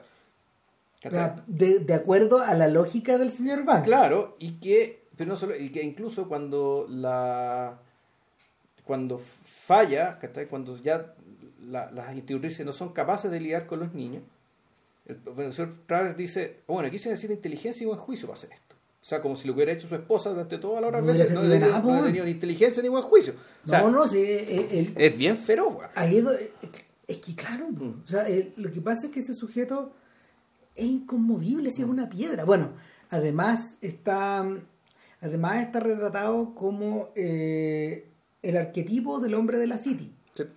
la City of London, es O sea, decir, el, el distrito financiero, Exacto. el Wall Street de Londres. exacto, tiene un bombín en la Sí. cabeza, en el fondo sombrero bombín, bueno, Claro. puta, su, su traje, su, su, su, Su traje negro. su traje de negro, claro. Su, paraguas que hace de bastón porque ya llueve mucho, para no Exacto. mojarse, estar siempre impecable. Claro. En contraposición, Poppins también, también es exactamente igual que él, Sí. pero es su contrario. Sí. Ahora, es interesante también que el tema hombre-mujer, ponte tú. O sea, el hecho que Mary Poppins va, conversan dos veces sin- de manera significativa. Uno para la contratación y otra que Mary Poppins le embolina la perdiz, ¿cachai? Para que lle- lleve a los niños al banco. Sin embargo, el personaje que hace que el, que, que el, que el personaje cambie no es Poppy, sino es Bert. Es decir, la conversación significativa ¿cachai? Sí. no se da con la mujer, No. se da con un hombre. Aunque este hombre sea este, el- este, este embajador, digamos, de- del, del bajo mundo, del mundo paralelo, ¿cachai? donde este Bert es un hombre, pero en realidad son muchos. ¿cachai? Sí. Porque Bert es pintor, es hombre orquesta. La hace de todo, digamos. A, Ah, a ver, tenemos, Venga tenemos- para acá, venga para tenemos- acá. tenemos un crítico invitado para este podcast. ¿Qué te pareció Mary Poppins, Juanito? No es mala película. ¿Te entretuviste? Ah, Es que le están sacando una placa que tiene. Ya. la placa en la boca. A ver, pero no, contesta con honestidad y naturalidad. ¿La pasaste bien? ¿Te gustó ¿O la la encontraste o no? muy, muy larga? un poco larga, pero las dos horas valieron la pena. ¿Y eran buenas las canciones? ¿Te acuerdas cuando te pregunté al principio, Juanito, de la película? Cuando estaba recién empezando. ¿Quién tenía razón? ¿El niño o el- los niños o el papá? Los niños. ¿Por qué?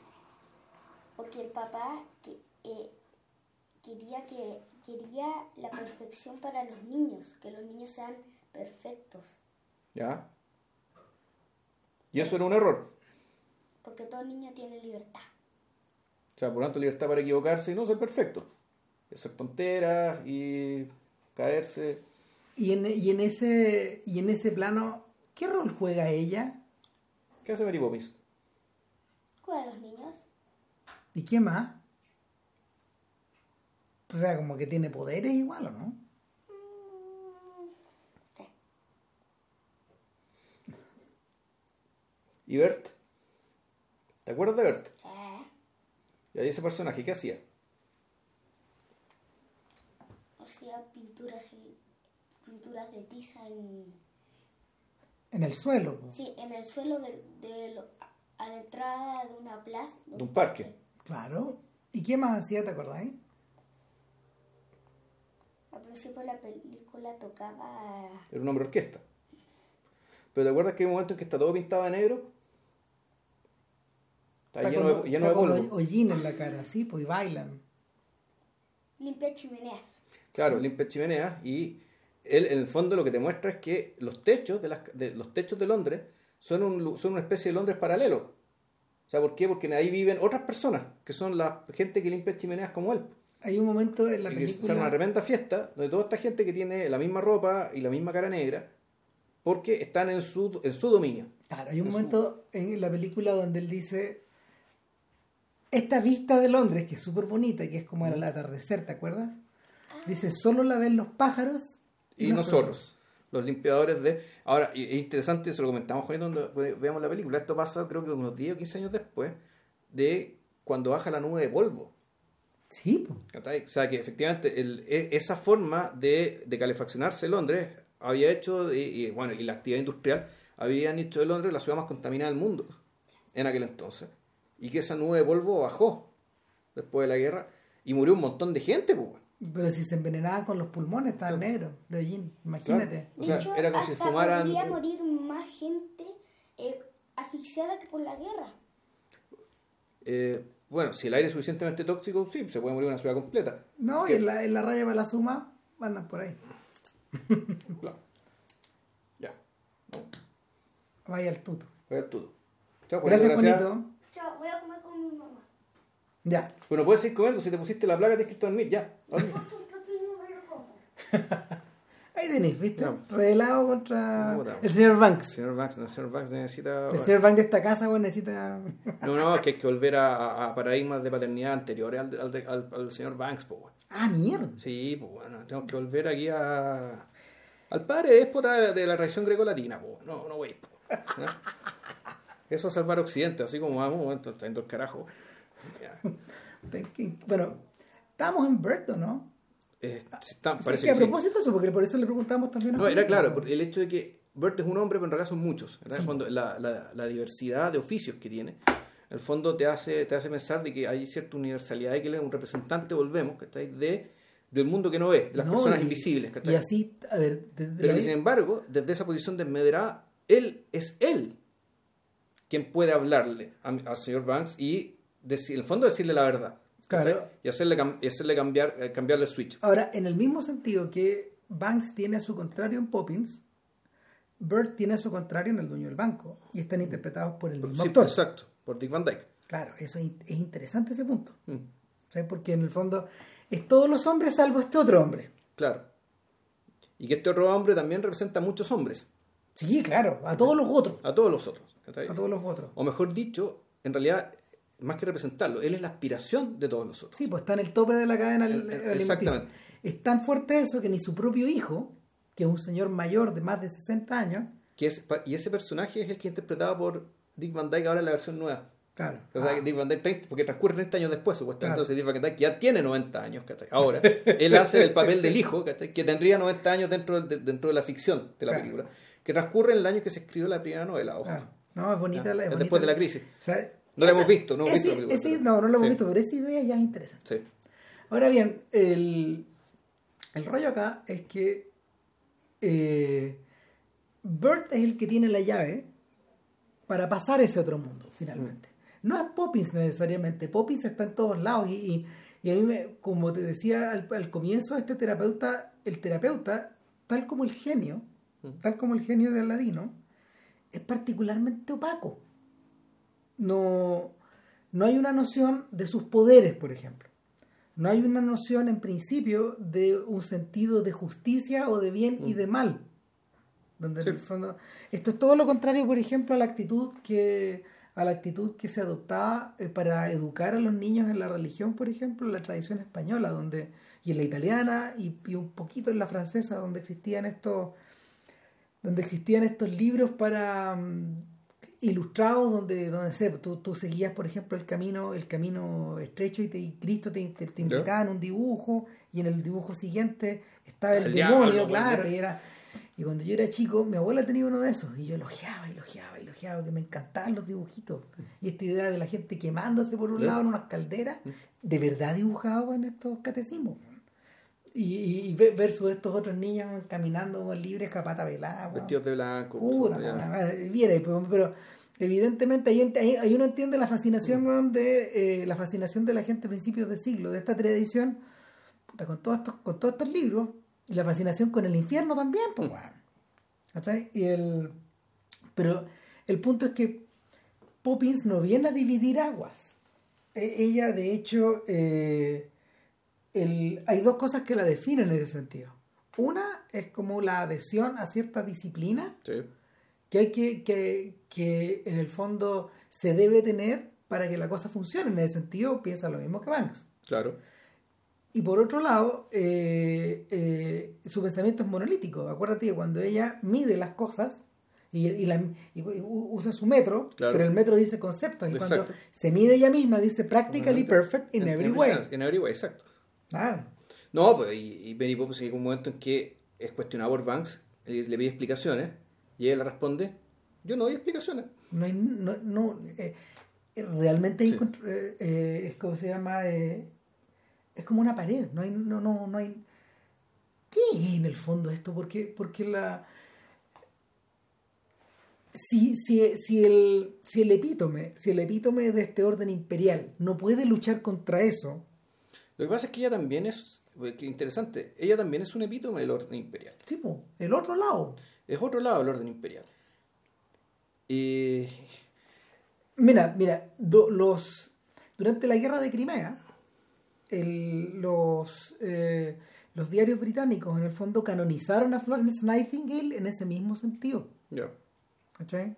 Nightingale para ellos en el fondo era como un ángel bajado a la tierra, la señora Mm, real era un demonio. Una eje, otra eje mierda. Claro, pero en el fondo también estaba en un escenario de guerra y se Sí, claro. requería también un general, un general Sí, mujer en el claro. fondo. Y, ella, ella adoptó esa lógica. Entonces, eh, es un poco eso también, yo siento. ¿Cachai? Es un poco esa sensación. Em, Pues lo- lo- pero lo, lo bonito, lo llamativo es que el- ella es un epítome del, de- del orden imperial, aun cuando sabemos que es el orden imperial también, o cierta expresión o interpretación de ese orden, el que tiene esta familia, el que tiene esta crisis, el que, el que tiene la crisis familiar que origina todo esto. Pero volvemos. Sin embargo, ella no es la que explica el problema directamente al señor Banks. ¿no? Ella se lo explica a los niños. Ella lo que hace, en el fondo, con ciertas frases muy breves, y, y- pero Bert también es el que hace eso, ¿cachai? Eh, En realidad, esa conversación es la que tiene Bert. Es la que les dice a los niños que ustedes no están mal. Mm. Los niños no están mal. En el que hay caso- gente que no puede ver más allá de su nariz. En el, una- en el caso de la en el caso de Sister María las variaciones a este a esta lógica son muy grandes, o sea, son bastante grandes, porque primero que nada el señor Von Trapp sí es como el señor Banks. Sí. O sea, ¿te acordás que los mantiene con un pito? Con un pito, Y claro. es un orden militar el que hay en la casa y en el fondo eh, es un padre es un padre en extremo ausente, es un padre en extremo Claro, pero- pero- eh, eh, a ver, en extremo militar y el rey del impera, el- impera la ley del terror. Sí, claro. Pero un terror, pero claro, es un terror que no. Pero, pero es un terror que más bien viene de la autoridad, más que de la violencia o la amenaza Ah. real de la violencia. Pero también a- este personaje también tiene esta otra eh, eh, característica que es en el fondo un personaje profundamente dañado, digamos, por la muerte de su esposa. Es decir, él nunca fue el mismo. No, pues porque y en el fondo él no está en contacto con los niños porque le recuerdan a su Es- esposa. exacto. Y por eso se mantiene lejos y por eso está con esta otra señora. Puta, no sé, ¿dó- dó- ¿dónde puede- no, sé dónde está, digamos, pero, pero está, en Viena, ponte tú, Claro. está, está en- está muy lejos, está en otro lado. La baronesa no sé cuántito. bueno, Claro, esa señora que, que en el fondo es, eh, es todo lo que su señor, todo lo que la, la- su ex mujer no, no es a lo mejor. No, o al revés lo mismo. Era exactamente lo que era, ¿cachai? A lo mejor era exactamente igual. En, en términos de, pues, de, de título nobiliario, elegancia, buena educación y qué sé yo, pero Ah. claro, probablemente haya sido, hay- haya sido una mujer más virtuosa la esposa. Claro, ¿qué es lo que hace María ahí, en el fondo, cuando interviene, cuando interviene este otro terapeuta? Lo que hace, lo que hace en último término es eh, ponerla en contacto con la naturaleza. Claro. En el fondo nos devolvemos al romanticismo. ¿Cachai? O sea, en el El- fondo les comparte su mundo. O sea, el Edén en el cual ella eh, que el que el ella, que ella el que había flota- el que ella flotaba al principio de la película, decía, bueno, aquí primero a que estos niños tienen que salir. Y, y ese, bueno, esa es la, la primera mitad de su Edén, y el segundo Edén, naturalmente, es la música. Claro. En O sea, el fondo, hay- lo, lo que hace, lo que hace con estos niños es compartirle lo que ella tiene. La canción clave ahí es My Favorite Things. Ujú, Claro. Porque, porque esa es la canción que en el fondo presenta un mundo habitado completo al que ellos no tienen acceso. Eh, y es un poco, es un poco el mundo que el mundo al cual Beto, el mundo el mundo que musicalmente abre Beethoven con la sinfonía pastoral. Ya. Ese es el mundo, que es el mundo panteísta en el fondo. El- es, es como se llama, es la naturaleza, son las estaciones, son los, son los animales, la tierra, todo eso. Es un poco eso. Y, y, el, y, y el, la canción misma, de hecho, está estructurada como para que los niños no le tengan miedo a esas cosas que los, que los asustan en la noche o al sonido del trueno. No, en realidad era, era, era, era bonito, porque esto, claro, esto se da, esto se da en el contexto en que hay una tormenta con relámpagos. Sí, pues los niños, los niños Y están despiertos. Entonces los niños Empiezan a llegar a la cama de ella, la y pieza de. Empiezan los más chiquititos, Y finalmente llega el, el eh, hasta, llegan los, hasta llegan los más grandes, que los dos hombres, que no, esos no, hombres no tienen miedo a esas cosas, ya, ya cagados, cagados de susto. Claro. Entonces ella, ella a lo fondo le, les canta esta canción ¿cachai? para enseñarles precisamente al revés, a contrarrestar, a, a contrarrestar en el fondo el sufrimiento. ¿cachai? En este caso era el miedo, el, el, el miedo ante los, ante, ante los truenos, digamos, pero uno, uno podría decir que en el fondo le está entregando un talismán. ¿cachai? Un, talismán, un, talismán para, un talismán para enfrentar la vida, sí, para, para, para lidiar contra puta, lo que va a llegar, ¿cachai? Que van a ser los nazis, weón, ¿cachai? No, no, no, Claro. el último término es la muerte, po, Sí. eso es. O sea, O sea, La- al final, la- al final, al final. Y está encarnado, está encarnado en su madre, en el fondo. claro. ¿Cachai? La Eh, muerte más que la muerte es la pérdida. Bueno, la Sí, muerte claro, de ellos, claro. la pérdida de los otros. ¿no? Bueno, la verdad es que, la verdad es que el, el- eso está logrado de forma magistral Sí. en la película. Y, y, y está refrendado en, en- en- en la canción del Do, Re, Mi, etc. Sí, claro. ¿Cachai? Que, que es la, e- es- son los niños afuera. No, que el, el Do Re Mi, claro, el Do Re Mi es la canción de iniciación. No, Que, eh, que ellos son iniciados, ¿cachai? Bueno, Do Re Mi, ¿cachai? No son iniciados en esto. Claro. ¿cachai? Y el, el siguiente salto de eso, el siguiente salto es la canción como del, de, de la despedida, cuando- esa, esa canción del Hello Goodbye. Claro. Claro, que, que- que en el fondo es la presentación como de ellos en En sociedad, sociedad como... y, como... y su visibilización. Exacto. Como, esto, como, como esta gente de alguna forma ya, eh, no te voy a decir reeducada, pero por lo menos eh, el personaje está intervenido, está, está intervenido por el terapeuta. Claro. O sea, el terapeuta exhibe su Está resultado. en su progreso. Puta, claro. Y el, y el, y el último salto ya es, es cuando ellos cantan en... En, en el anfiteatro, ya ante Claro, el público. Ya, claro pero, pero el momento de la conversión, o sea, el, el momento que se necesita para, para llegar a eso es que nuestro varón cante Edelweiss, Claro. Que mucha gente ha creído que es una canción tradicional Las pizzas la hicieron para la película. ¿Ah, sí? Sí, claro. Ah, chuta. No, si no somos gran melodista, bueno. Mm. Eh, entonces, el, eh, en, en esa lógica que, claro, ahí la intervención se realiza por completo y se cierra. Y luego vienen los elementos del género, la fuga, Exacto. la traición, eh, el miedo, el, ¿cómo se llama? El suspenso, etcétera que, que están puestos ahí en el fondo como para, para acelerar la última hora de una película que ya tiene dimensiones gigantes. Claro, y una película que en- condiciones normales se habría acabado con el matrimonio de, de María, digamos, y el, el, el, el- el varón. O sea, si tú lo hubieras filmado en los 30, la historia se acaba, se acaba ahí. Se acaba ahí Exacto. como una, como una comedia muy bonita de Ben Sluvich, ponte tú, o como una, como una comedia escrita, no sé, por el joven Billy Wilder, como Ninochka. Mm. Si finalmente el... Cuando uno observa Ninochka, uno observa que la... Otra gran terapia. Exacto, Sí. pero la, y la terapia, la terapia es como rara porque es como doble, en el fondo el, el personaje de Melvin Douglas ahí, que, que es el sujeto que tiene que terapiar a este, a esta O sea, si la película se trata de, tú decís, ya, en comedia, de seducción, en el fondo la cuestión se culmina cuando se casan, cuando uno lo pone. Pero en realidad aquí la terapia termina cuando ella se ríe. Sí. Cuando eso es. ¿Cuánto se va a demorar este weón en hacer que esta, señora Claro. se ría? En el fondo, claro, el tagline de la película es Garbo laughs. Claro. Garbo ríe, porque anteriormente, hace unos años antes, Garbo talks. Garbo habla. Claro. Puta.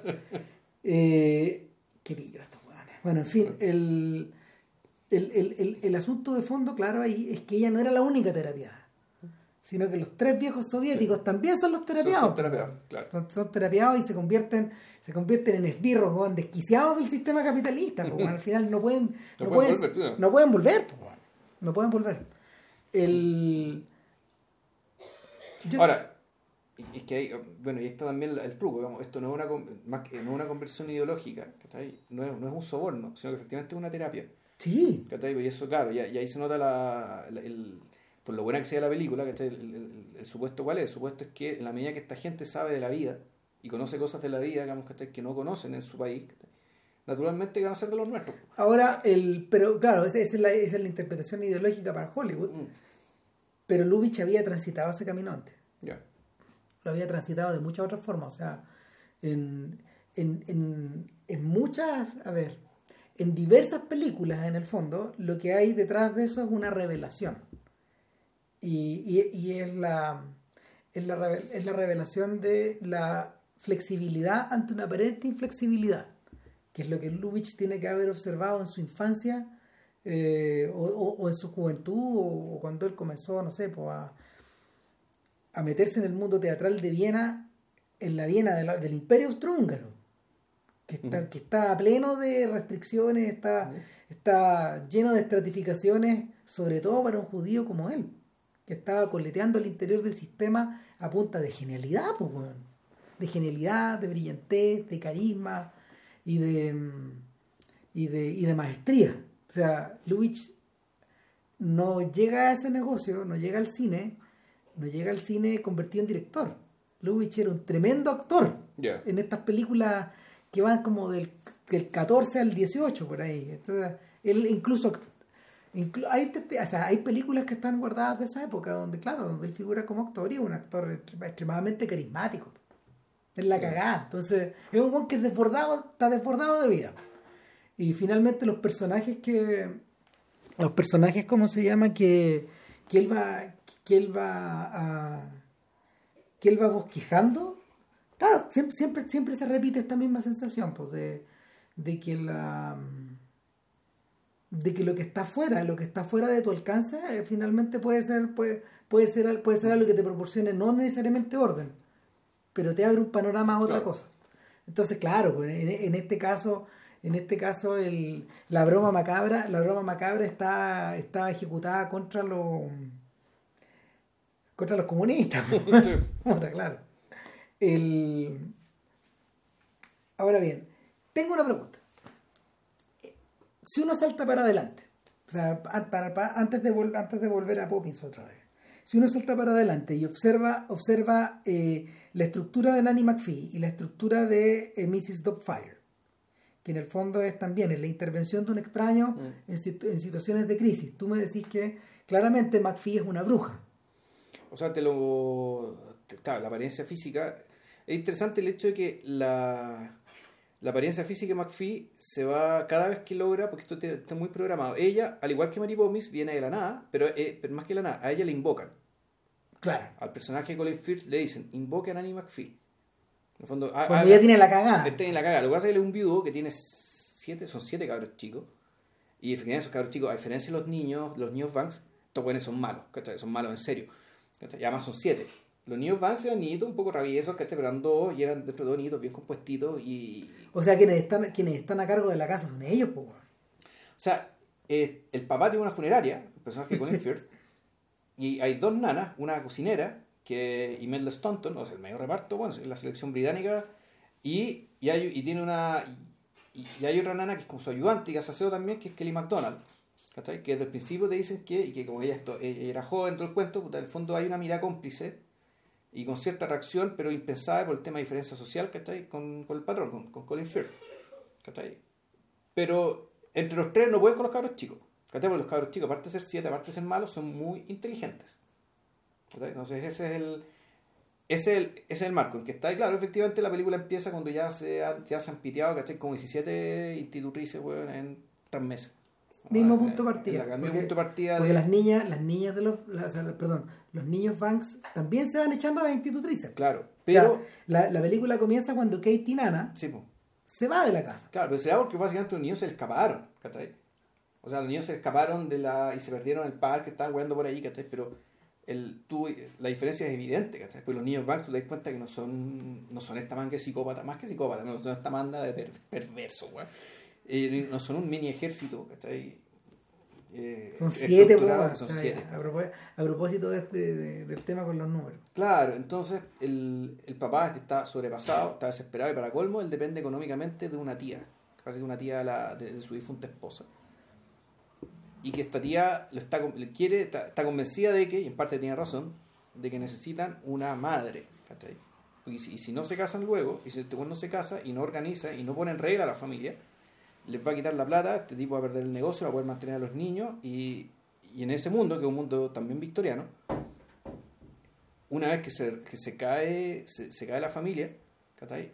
En- empieza el infierno, ¿cachai? El infierno reformatorio o el Sí. infierno de la adopción, el, el infierno naturalmente que esos niños van a ser separados, ¿cachai? Y esa es la verdadera amenaza, la espada de Damocles que cuelga que arriba esta familia. Y donde, el, claro, y el, el padre de familia trata de lidiar con eso lo mejor que puede, ¿cachai? Pero y, y el problema es que los niños no son conscientes de eso. ¿Por qué? Porque el padre no se los dice. Entonces, y, la, y la película, eh, entonces cuando va a una agencia, va, va a la agencia de empleo a, a conseguir su niñera, la puerta está cerrada, no lo quieren recibir más porque porque Pobre Bill, anda a abrir la puerta. O sea, el tipo está contra la espalda y la pared. Porque no, no hay ninguna, no hay ninguna posibilidad de que en el fondo pueda salvar la, pueda salvar la casa finalmente, o el pellejo. O sea, salvar, salvar la familia. En el fondo, se va a salvar la familia. El punto está en que cuando va a la agencia, no le abre nadie porque el buen ya está maldito. O sea, en el fondo ya no. Está quemado, está negro. Y, pero sucede que por, por la ranura donde se meten las cartas, las applications, digamos, eh, aparece una hoja que dice: Puta, llame a Nanny McPhee, invoque a Nanny McPhee. Sale un anuncio en el diario de Nanny McPhee. Efectivamente, no me acuerdo cuál es, cómo efectivamente se hace la invocación. Y Nanny McPhee también, como que baja del cielo. O más que pa- pareciera bajar del cielo porque hay tomas aéreas. Sí. Y claro, y, y aparece una silueta, suena la puerta, aparece la silueta, ¿cachai? Y en medio de noche de tormenta, es decir, una aparición fantasmal, digamos, terrorífica. Y claro, es una, se abre la puerta y tiene el aspecto de una bruja, una mujer muy fea, ¿cachai? Con verrugas, la nariz enorme, ¿cachai? Un diente, uno de los dientes, uno de los. Salido hacia afuera. Salido hacia afuera, ¿cachai? Pues es horroroso. Y ella dice que es enviada por el gobierno. ¿cachai? Aquí ya tenemos un... eh, por el Ministerio de la Magia, ¿es la, esto? la- la- la- la- la burocracia británica la manda, Sí. la envía. ¿cachai? Entonces, el, el tema es que ella eh, viene con una frase que viene con una frase diciendo, bueno, mientras no me quieran, yo voy a estar. Una vez que me quieran, Me voy yo me voy a ir. ¿Ya? Y, eh, tiene un, y tiene un programa con, con cinco logros, ¿cachai?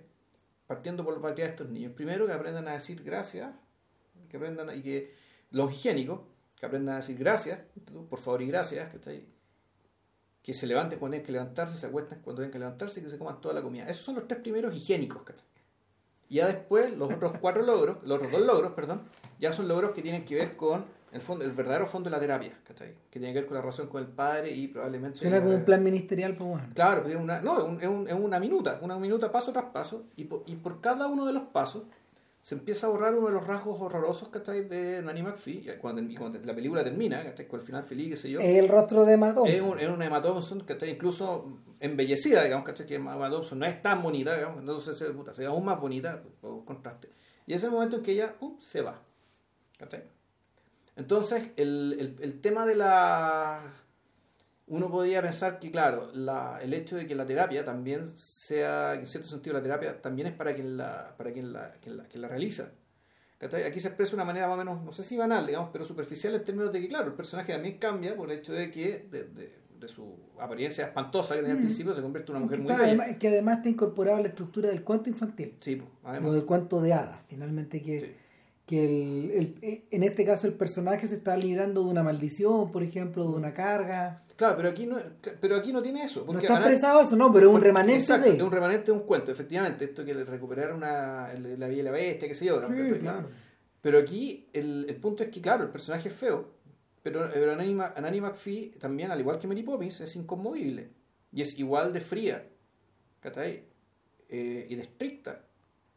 ¿Cachai? El, el hecho es que, el, pero claro, la diferencia es que cuando Julie Andrews es estricta no parece serlo porque es muy bonita y es muy, es muy importante que Julie Andrews se vea muy bonita en la película. Sí, ¿cachai? claro. A ver, hay, hay un detalle, eso sí. Los ojos de Andrews están dirigidos. eh, están dirigidos de forma fría. Mm. Son los ojos. No el resto de su. De, ¿Cómo se llama? De su humanidad. ¿Cachai? En- en- y, ah, el- este- este- está, el, está el otro detalle, además, interesantísimo, de que Andrews siempre está en, en sus papeles canónicos, siempre estaba tapada hasta el cogote. po, Sí. ¿cachai? Eh, y eso provenía también, eso ya venía de, eso ya venía del mundo británico. De la americanización de, de Emily, Y no, que, y que de- es una película, en una película americana. Y esa, de antes, de antes, de cuando ella actuaba en teatro y todo, sí. No hay, que, no hay que olvidarse de que Andrews es un personaje muy impresionante. Andrews, ella es hija de una familia que trabajaba con mineros del carbón. Ya. Y ella empezó a mantener a su familia como a los siete años, Actuando, can- cantando. cantando. Ella era el- la fuente de ingresos de esa casa toda la vida. Imagínate la carga sobre este cabrón Sí, chico. claro. Y, y, y en el fondo nunca fallar, pues siempre ese es Julie Andrews. Sí. Eh, tanto así que cuando Blake Edwards, que se casa insólitamente con Julie Andrews en 1967 o 68, y totalmente insólito, esto salió como de la nada. No se la espera nadie. Nadie entiende, cuando hacen Darling Lily. Eso es como el 70, ponte tú, no sé. Pero, pero, Pero, pero bueno, si por algo el, el enano de Game of Thrones dice, bueno, si eres capaz de, de hacer reír a una mujer, bueno, no, claro. No, además que el matrimonio se prolonga hasta el final Sí, de la vida de. Exacto. De, claro, que, que- eso, eso es muy de Julie Andrews también. Y de ahí para adelante su carrera muta hacia, hacia, hacia- hacia unas cosas como com- completamente contra, Sí, claro. contra personajes. Contra mítica, digamos. Claro, Contra hasta el, hasta punto de que ella hace un tople en un momento. Exacto. En ese- SOB. En SOB. Claro, jugando contra esta misma idea. Claro. Siniestra, en un, en un número, número- en un número musical siniestro. Que todo es. Que, to- Que que, todo lo es toda la perversión de todo su mito, de, de, de- claro. de, digámoslo, por lo que va a pasar en la historia en el cine es por eso, no por, no por SOB. No, pues claro que no, pues ella lo sabe. Ni por Ten tampoco, por No. buenas que sean como comedia y qué sé no, yo, no, pero... no, sí, ella lo sabe. Sí, O sea, es más fuerte que eso, al punto de que, pudiendo salir en Mary Poppins, eligió aparecer en Aquaman. ya. Ella es el monstruo Tulu, es el monstruo subterráneo que Aquaman, que Aquaman tiene que convencer para que en el fondo lo dejen llegar hasta, hasta ¿cómo se llama? Hasta el cetro. Hasta el cetro, puta, del rey Poseidón, de la agua que sea. Digamos, la misma. Claro, pero ella hizo la voz de este mono. Jugando al máximo con esta idea siniestra, weón. De... Ya no estoy pa' weá. nada. Ah, estoy pa' weá. La última vez que creo que hizo eso fue como cuando funcionó como madrina, creo que en Los Diarios de la Princesa, pero ahí también era como un chiste. Sí. ¿Cachai? Como Más que riendo. como María, no, era, como, era una especie de. Era la reina, era Era la reina, claro, pero, pero como que en el fondo también es un chiste privado, o sea, no, no, no un chiste privado, un comentario irónico acerca de todo esto. Sí. Eh, ahora bien, el, cuando uno lo transmuta a Mrs. Doubtfire, eh, esto, esto curiosamente, aunque no se parecen en absoluto, semeja a la estructura de la, de la autoterapia también, Sí. Que está presente en Nanny McPhee, pero también en, en, en- Sí. The Sound of Ahora, Music. bueno, en Anima Fin en realidad no hay una verdadera au- eh, autoterapia. Lo que hay es que, Es más primario, es más, es más primitivo. o sea, se, se retrotrae este recurso de cuento, digamos, ¿cachai? Como para hacer visible el, el- el progreso y ese visible se ve en la cara, Ah. el- se, se ve en la cara del personaje pareciendo como que el personaje también sufre algún tipo de transformación, pero no es así. Claro, lo que necesita Robin Williams urgentemente en Mrs. Doubtfire es poder volver a la casa. Claro. Y ver a sus hijos. En el fondo, eh, sobre todo, es ver a su hijo y tener una chaza, hacerse a lo mejor, ¿cachai? En el fondo, recomponer todas las cosas que se mandaron. reencanta a la mujer y en Claro. el fondo, claro. El problema acá es que, bueno, volvemos al tema. po. Así como, así como en Poppins el problema es Mr. Banks, aquí el problema es él. Es el mismo. Pero sí. no proviene weón, del extremo orden, sino que de- del caos, del caos que este De que es un personaje disfuncional de por sí. Claro, del caos que este weón tiene alrededor. En el fondo él es un hijo de. Él es, Otro hijo más. es otro hijo más, es una carga para esta pobre mujer, que era su esposa. O sea, en vez de ser un apoyo para lidiar con tres cabros chicos, bueno, es otro cacho más. Claro, claro. Y el, lo interesante es que poco antes de eso, eh, el propio, el propio o, en esos mismos años, el propio Williams interpretó al genio en Aladino. A propósito de terapeutas, claro que lo que ocurría con el genio azul, ahora hay una tremenda polémica, porque el genio de Aladino, que está interpretado por Will Smith, no es azul. Ya. Tampoco, hay gente que alega hueva, ya. pero el rollo es que ese genio, pasado de revoluciones, ese genio totalmente, totalmente eh, posmoderno y que finalmente fue construido como personaje a partir de las improvisaciones de Williams, eh, es una figura, y, y ahí en consonancia con lo que habíamos hablado antes, una figura que es tan poderosa que se traga toda la obra. Ya. Mm, ya no hay a quien hacerle terapia acá. No es posible. Ya. Aladino weón, y, y la chiquilla en el fondo son como el relleno. mm, Viene, vienen a ser el relleno. una me- anécdota, digamos. Vienen ya. a ser el relleno melodramático. Ellos tienen las canciones, son bonitas las canciones, todo lo que tú querés. Pero viene a ser el mismo relleno melodramático que, que era eh, que era Cepo Marx en las películas de los hermanos porque Cepo era el serio. Y después eran, los eran los, la pareja de jóvenes amantes. ¿cachai? O sea, sí, la, la- eh, no sé, en fondo digamos que es como el porno, ¿no? Puta, O sea, donde, claro, hay, hay un elemento, hay, hay un elemento de trama supuestamente, ¿cachai? Pero el highlight, no, el, el highlight es el genio. El porno, deja, déjalo, Claro. de- de- de- déjalo extenderse todo lo que él quiera. claro. Entonces, eh, en Mrs. Doubtfire ese, ese, ese elemento está mucho más controlado. Y en el fondo, el... Fíjate que mientras pensaba en eso, pensaba en, en, en la... En cambio de hábito. Ya. En cambio de hábito, eh, Guppy Goldberg viene a hacer lo mismo, pero dentro del Viene convento. a ser la terapia de las monjas. Claro, claro, viene a hacer la terapia de las monjas y viene, viene escondiéndose de otra cosa. Claro. eh, huyendo, hay una agua criminal, pero es básicamente eh, eh, la novicia rebelde al revés, Claro. Sí. al revés, claro, se devuelve al convento, o sea, salta al convento este personaje. ¿cachai? Pero en paralelo también estaba pensando en otro terapeuta. Y, y yo creo que en términos de, en términos de terapia, probablemente es la película definitiva. No, no, siento que, no siento que el género haya ido más allá después de eso. Que es as good as, as good as it gets. Mejor imposible. ¿Por qué razón? Sí, o sea, es una película, es, es la película terapéutica, ¿cachai? Por definición. Pero, claro, aquí no hay intervención mágica, tú no sabes quién terapeutea, quién, terapeutea a quién. ¿Cachai? Por el fondo están todos cagados, pues, bueno, a su distinta manera. No, pero yo no, yo sigo pensando, yo sigo pensando que en el fondo... Y no eh, es familia, o sea, la cuando- familia se constituye. O sea, la película se trata de la constitución Claro, de esta familia. A eso voy. Cuando, cuando Brooks, cuando J.L. Brooks estructura esta cuestión, eh, pone en el rol del terapeuta mágico a un sujeto disfuncional. Si finalmente el terapeuta, el- eh, o el tipo que en el fondo se, se inviste de esta, se inviste del- de la toga del, del- del terapeuta, es Nicholson. Es este escritor Pero que, sin quererlo. que está Claro. completamente marginado, Sí. que está afuera. ¿cachai? Y, sobre, y, que, y, que, y que en el fondo está recluido. Está recluido. Nadie, nadie le pide que vaya. De hecho. No, no hay llamado No, sí, a nada. lo interesante es que, claro, se produce la terapia y lo que en realidad parece ser una terapia para él, por el fondo, el, el, el bueno que realmente está más cagado de todos Es es, él. él. Porque todas las otras personas, en el fondo, tienen cagadas circunstanciales, ¿cachai? movidas por otros. No, no son tan circunstanciales, ellos son, no, son, son, son, son cagadas sistémicas, No, pero no, no, pero que cuando digo son circunstanciales, tiene que ver con circunstancias de la vida, que puede, puede Ah, ser que claro. se alarguen, son, pero son, son, son exógenas, ¿cachai? Es decir, el hecho que el pintor no pueda ver a sus padres, ¿cachai? Que efectivamente, claro, tú te puedes reconciliar con tus padres, ¿cachai? Va a ser difícil, pero se puede hacer. se puede. El hecho de que alguien tenga un hijo enfermo, puta, efectivamente, pero el hijo se puede sanar. Pero lo que tiene Nicholson No, se, no, es, no es nada. algo, es algo ya, es propio, ¿cachai? Es algo, es propio. Y lo de él es un verdadero milagro en términos de que él es un escritor que ah, vende muchos libros. Es y- como Stephen King. Es- eh, así, lo, así te lo. Porque es un tipo que escribe que escribe novelas, de, que escribe bestsellers. Claro, pero eh, hay un tema, digamos. eh, Claro, cuando hace le pregunta, ¿y usted cómo capta también a las mujeres? Bueno, puta, agarro a un hombre y le quito la inteligencia y la responsabilidad. Entonces eso lo dice, no, no, no, no sabemos si realmente lo piensa, lo dice como que no aguanta la gente, que en el fondo le saca a la gente encima. Y, y este es el quiz del asunto. Tipo, El hecho de un alguien que escribe novelas sobre personas y que sin embargo odia a las personas. Las odia.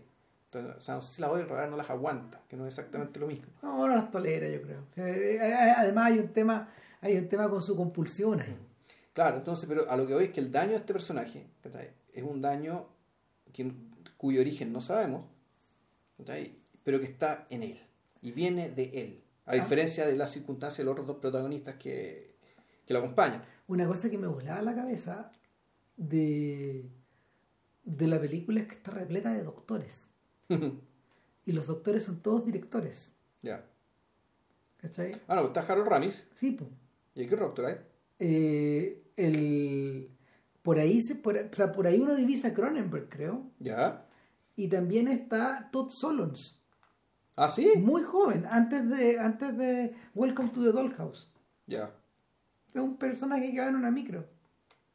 Y ahí uno lo divisa también. Está llena de directores.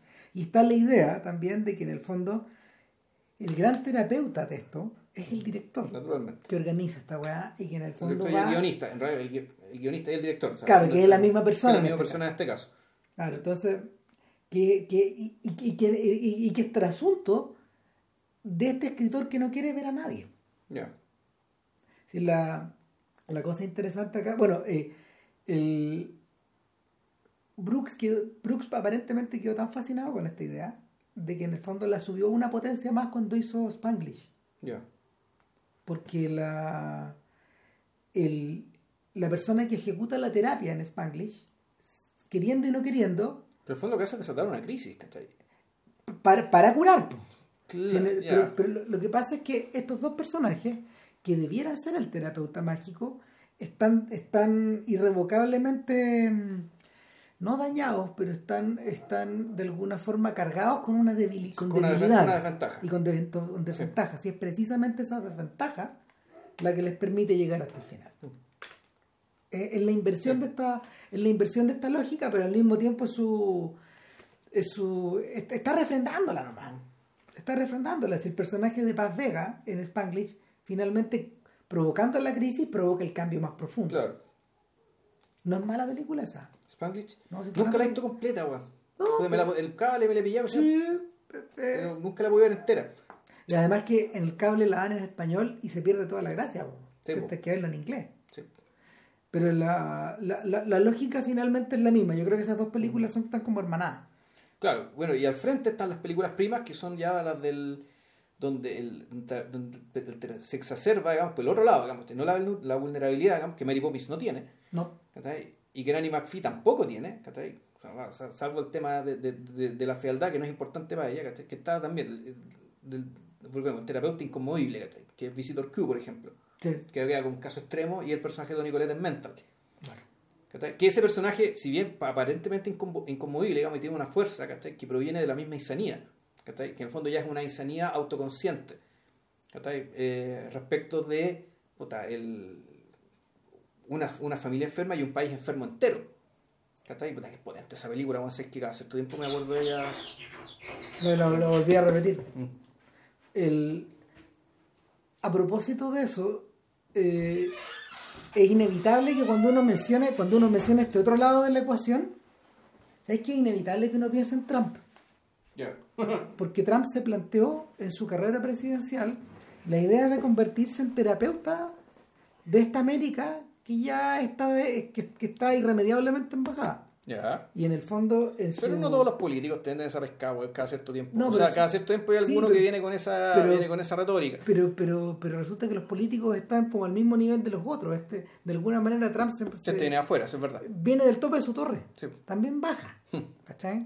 Y, y- y ejecuta, ejecuta su show de mierda, digamos, su show ridículo, eh, en, en torno a esa lógica. Y finalmente la gente engancha con esa lógica. ¿Cachai? Ahora, ¿cuál es la. ¿Cuál es, la, ¿Cuál es la venta de eso? ¿Cuál es el origen de eso? Es mucho más espurio, eh, es mucho más idiota y tiene que ver con el bubonero del siglo XIX. Sí. El weón que iba de pueblo en pueblo vendiéndote, vendiendo los jarabes, vendiendo, vendiendo estos jarabes mágicos finalmente. Pero que también llega de. Sí. O sea, llega afuera. Claro. O el- o en este caso, el weón que te vende el monorriel, weón, en Los Simpsons. Claro, sin duda, es la misma weá, es la misma idea. Es la misma idea la del monorriel. Y el. Claro, pero claro, naturalmente que hay una diferencia, ¿cachai? Mary Poppins no pide nada a cambio. No. El terapeuta mágico no pide nada a cambio. No, El- exactamente. cuando el Visitor Q se instala, se instala en la casa, nadie lo invita, Es un llega y se bicho, instala, no hace nada, está ahí, ¿cachai? Y por el hecho de que él está ahí, claro, la el papá resuelve sus problemas, la mamá resuelve sus problemas, el cabro chico resuelve el problema del bullying, y cada, porque cada, miembro de su familia tenía su propio infierno además. Lo interesante que la familia, el, el, caso del Visitor Q, lo que recuerdo, la hace un montón de años, la, la terapia no era tanto que la familia estuviera funcionando mal, en realidad era que la familia no funcionaba. Porque cada miembro de la familia tenía un cagazo propio, privado, y que no eran capaces de compartir tampoco. Si mal no recuerdo. En fondo aquí la, la, la volada de Takashi Miike esto es más radical todavía. O sea, no solamente que esta familia funciona mal, la familia está disuelta. ¿cachai? Está disuelta. En la práctica funciona como familia, bien todos juntos, comen todos juntos, ¿cachai? Pero no hablan, no se apoyan. Entonces llega, este, llega, llega, llega el Visitor Q, ¿cachai? Que es un flaco, weón, con menos gracia que, que el camino a tierra, weón. No, si no tiene. La, la diferencia es que eh, Q es un. Es, es una persona indistinguible de la multitud. Claro, pero exacerbado también, volvemos, la opacidad, la gratuidad, ¿cachai? Que ya está en Mary Poppins, Sí, sí, es la versión terminal. ¿cachai? Que ya está en Mary Poppins y que también ya está en Nanny McPhee. Mm. ¿cachai? No, a, a- no, a diferencia de Dogfire, digamos que ya que su, su, su aproximación a este mito, digamos, viene de otro lado, ¿cachai? Y que claro, tiene, tiene en fondo la inversión del No, mito, en el y- que el terapeuta es él. Y a diferencia de Nicholson y de Paz Vega en sus respectivas películas, porque ellos son diferentes. Sí. O Exacto. sea, son diferentes a todos los otros. Paz Vega es la única persona que no habla inglés Exacto. y que, y que en el fondo eh, está en, evidentemente, en evidente En desventaja. Nicholson es el único sujeto que, pese a todas las crisis de los otros, Que está clínicamente, está enfermo él. no es funcional. Que no es funcional él. Eh, y que sin, y, y sin embargo, y sin embargo, se produce la solución o se encamina la solución de todos los, de, Claro. de los problemas de todos los otros. Y finalmente Nicholson nunca cambia. El gran cambio que hace al final de la película es tratar como de caminar con esta chiquilla, weón, puta, pisando las rayas, po, weón. pero como de repente como que eran las pisas. No, pero o sea, sí cambia. Si en algún momento, cuando ponte tú ese momento que es definitivo, cuando se manda comentarios sobre el vestido, ¿cachai? Ella le dice, weón, dime algo que me haga sentir bien o me voy ahora mismo. y este weón, You make me be a better, you make claro, me wish to sale, be a sale better con esta man, frase, pero claro, o sea, tú, y efectivamente ahí apacigua al león, pero este weón de partida tiene, esa, esa tiene dos gracias. Uno, yo creo que todos en algún momento nos hemos mandado una cagada X, digamos, y nos hemos visto apretados a decir, ya, weón, tenéis que, di algo. Claro, di, di algo, algo, di algo. di algo. Di algo. Y ahí, bueno, a, a- a O uno sea, le habrá salido. a veces nos sí. han dicho, a veces nos han dicho, di tú algo, di algo tú. No, es que, no, es Ah, que está eso es, a todo hombre le ha pasado que en algún momento la ha cagado o porque hizo algo porque dijo algo o porque dejó de hacer algo, Puta. ¿cachai? Y ya tiene que, tiene que, tiene que arreglarla, ¿cachai? Puta, esta vez con la palabra. Y ya, está bien, muy bien. Y, chucha, se me fue, se me fue era, weón. No, claro, no, Nicholson está puesto en esa, está puesto contra la pared con la cuchilla en la cabeza. Pero claro, es- pero eso implica que en fondo tiene que cambiar porque eh, efectivamente creo que el personaje empieza a, a- se empieza a morder un poco la lengua, si en el fondo no, no es mucho más que eso. ¿cachai? No, si finalmente... Sí, sí, es un eh, tema, su tema, dado que él no puede cambiarla como es él, lo único que puede cambiar son sus modales. Exacto, y Ya. hacerlos conscientes. Exacto, ser consciente de los modales y entender que en algún momento ya no va a estar solo, va- Claro. va- va- hay un nosotros. pero digamos, eso que- implica, eso implica psicología por atrás, que es lo que Mary Poppins resiste. Si re- Mary Poppins es, resistente, ella como personaje, Mm. los otros no. Claro, Mary Poppins es resistente a la psicología. No, no hay manera como de penetrar en ella. claro. O sea, de hecho, eh, la, la gran pista al respecto es que con Bert, por ejemplo, no hay una atracción. Sea, salen, carretean juntos, tienen una especie de salida cuando bailan con los pingüinos, qué sé yo, pero en No, fondo son como niños en un parque. Son como niños en un parque y eso se, eso se refrenda cuando, cuando finalmente están los cuatro niños Claro. en el carrusel. Claro. Es el momento donde ella en el fondo crea una especie de entorno seguro para todos. O claro, o también incluso, pero también se podría entender como que esto también es una familia, ¿cachai? Es un padre y madre, digamos, ¿cachai? Pero Sí. hay un, si mal no recuerdo, en la película de, de- en la película sobre la, sobre cómo se hizo Mary Poppins, también eh, había una eh, una exigencia explícita de Peter Travers respecto de no sexualizar ni asumir ningún tipo de atracción entre Bert y, y Mary Poppins. Que no solamente, eh, no solamente no, Es que sí. no, no servía de nada. Es que, Es una capa que la, es que si penetras ahí el edificio se disuelve Sí. entero. Se disuelve entero. El, Pero, ojo, el, y Mary Poppins, eh, eh, como, como los otros personajes del- de este submundo, este mundo paralelo, trata a Mary Poppins con cierta referencia, pero también con cierta admiración y coquetería, ¿cachai? Pero siempre entendiendo que Mary Poppins manda y que se hace lo que Mary Poppins quiera, ¿sí? ¿cachai? Y, y con ella, y, y- Y por eso ella está tan incómoda cuando van a visitar al tío. claro, Porque el tío manda ahí adentro de su casa y él lo hace reír a todos. Y hasta cuando chucha y finalmente ella misma tiene que subir. A, Claro. a- a subir a tomar el té en el aire. pero con, para bajarlo. con estos otros cretinos que no dejan de reírse, weón. Ese es el único momento. Los chistes son muy buenos. No, son divertidos, pero, pero, pero es el único momento donde ella no está a cargo. Es el único momento de la película y es porque en el fondo esta llave de la, a la- este chiste, la llave a la que te refieres tú, está aplicada entera. Claro, Y abriste la puerta y lo que hay adentro, eh, lo que hay adentro es, es- es- es en el fondo un- es, el bienestar total. Sí, bueno, el, uno podría ent- entender que en el fondo, así como Mary Poppins es, realmente este- el, el personaje que, que gobierna y manda en los dos mundos, Sí, que es poderosa en los dos mundos. Porque Bert, en, el- en- este mundo paralelo, uno puede decir que es un líder, ¿cachai? Sí, pero en el mundo sí. de la vigilia, en el mundo del mainstream, es nadie. es nadie. O es todos, ¿cachai? Pero es un todos que son nadie, en el fondo son los subordinados, son la gente que no existe, son los invisibles. Sí. Digamos, él es todo eso. Mary Poppins, en cambio, ¿cachai? Tiene, tiene autoridad, digamos, ¿cachai? Tanto en un, en un mundo como en el otro. Y yo creo que el- la escena final, digamos, cuando ella se va y puta, hace alusión respecto a si quería o no quería a los niños, esta conversación con el Bueno, ahí se la, ahí se la nota, y ahí, ahí Andrew está magistral, porque se nota su pena. Se nota esta, se nota como ese longing. que Claro, pero al mismo tiempo yo, yo pienso que a nivel de escritura esa escena está pegada con moco. Que Pero es está que- hecha para lograr un objetivo, ¿no? Sí, para, para que no claro. parezca que el personaje sea realmente lo que es. pero no está sobreactuada, eso güey. No, no está sobre acto, ella se en la pega y todo el cuento, ¿cachai? pero sí, a nivel de escritura, tú decís, aquí hay algo del personaje Mary Poppins que es, que es- es intolerable, ¿cachai? Tenéis que pulirlo, ¿cachai? Tenéis que, en fondo, hacerlo romper, No sacarle el filo, eso no debería estar ahí. Porque, porque en realidad, y, por algo, y por algo, yo creo yo que cuando Emma Thompson toma la decisión de hacer el guion de Nanny McPhee, es un guion de ella, ¿cachai? Es un poco decir, ya bueno, aquí lo que, de lo que no se atrevieron a mostrar, ¿cachai? Aquí también te lo muestran de otra manera, porque eh, cuando el, personaje de. Cuando, cuando Nanny McPhee ya recuperó su forma, digamos, ya es una mujer bella, se han cumplido todos los objetivos, ella mira con mucho cariño la cámara y, y vuelve a decir las frases. Cuando, me, cuando no me quieran, yo voy a estar, y cuando, cuando me quieran, me voy a ir. Pero esa bondad no es una bondad que esté dirigida, en este caso, a los niños. A un personaje particular, sino que ya es, un- es una bondad que viene, que, que está dirigida al público. Así, de- al menos por lo que recuerdo.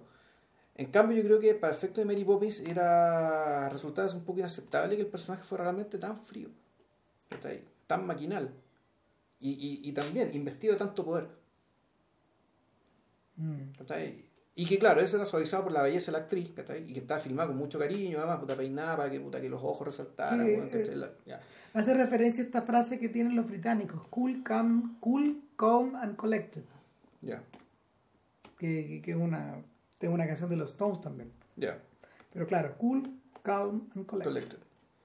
Sí, pues el personaje efectivamente siempre está en dominio, salvo este caso que decís tú.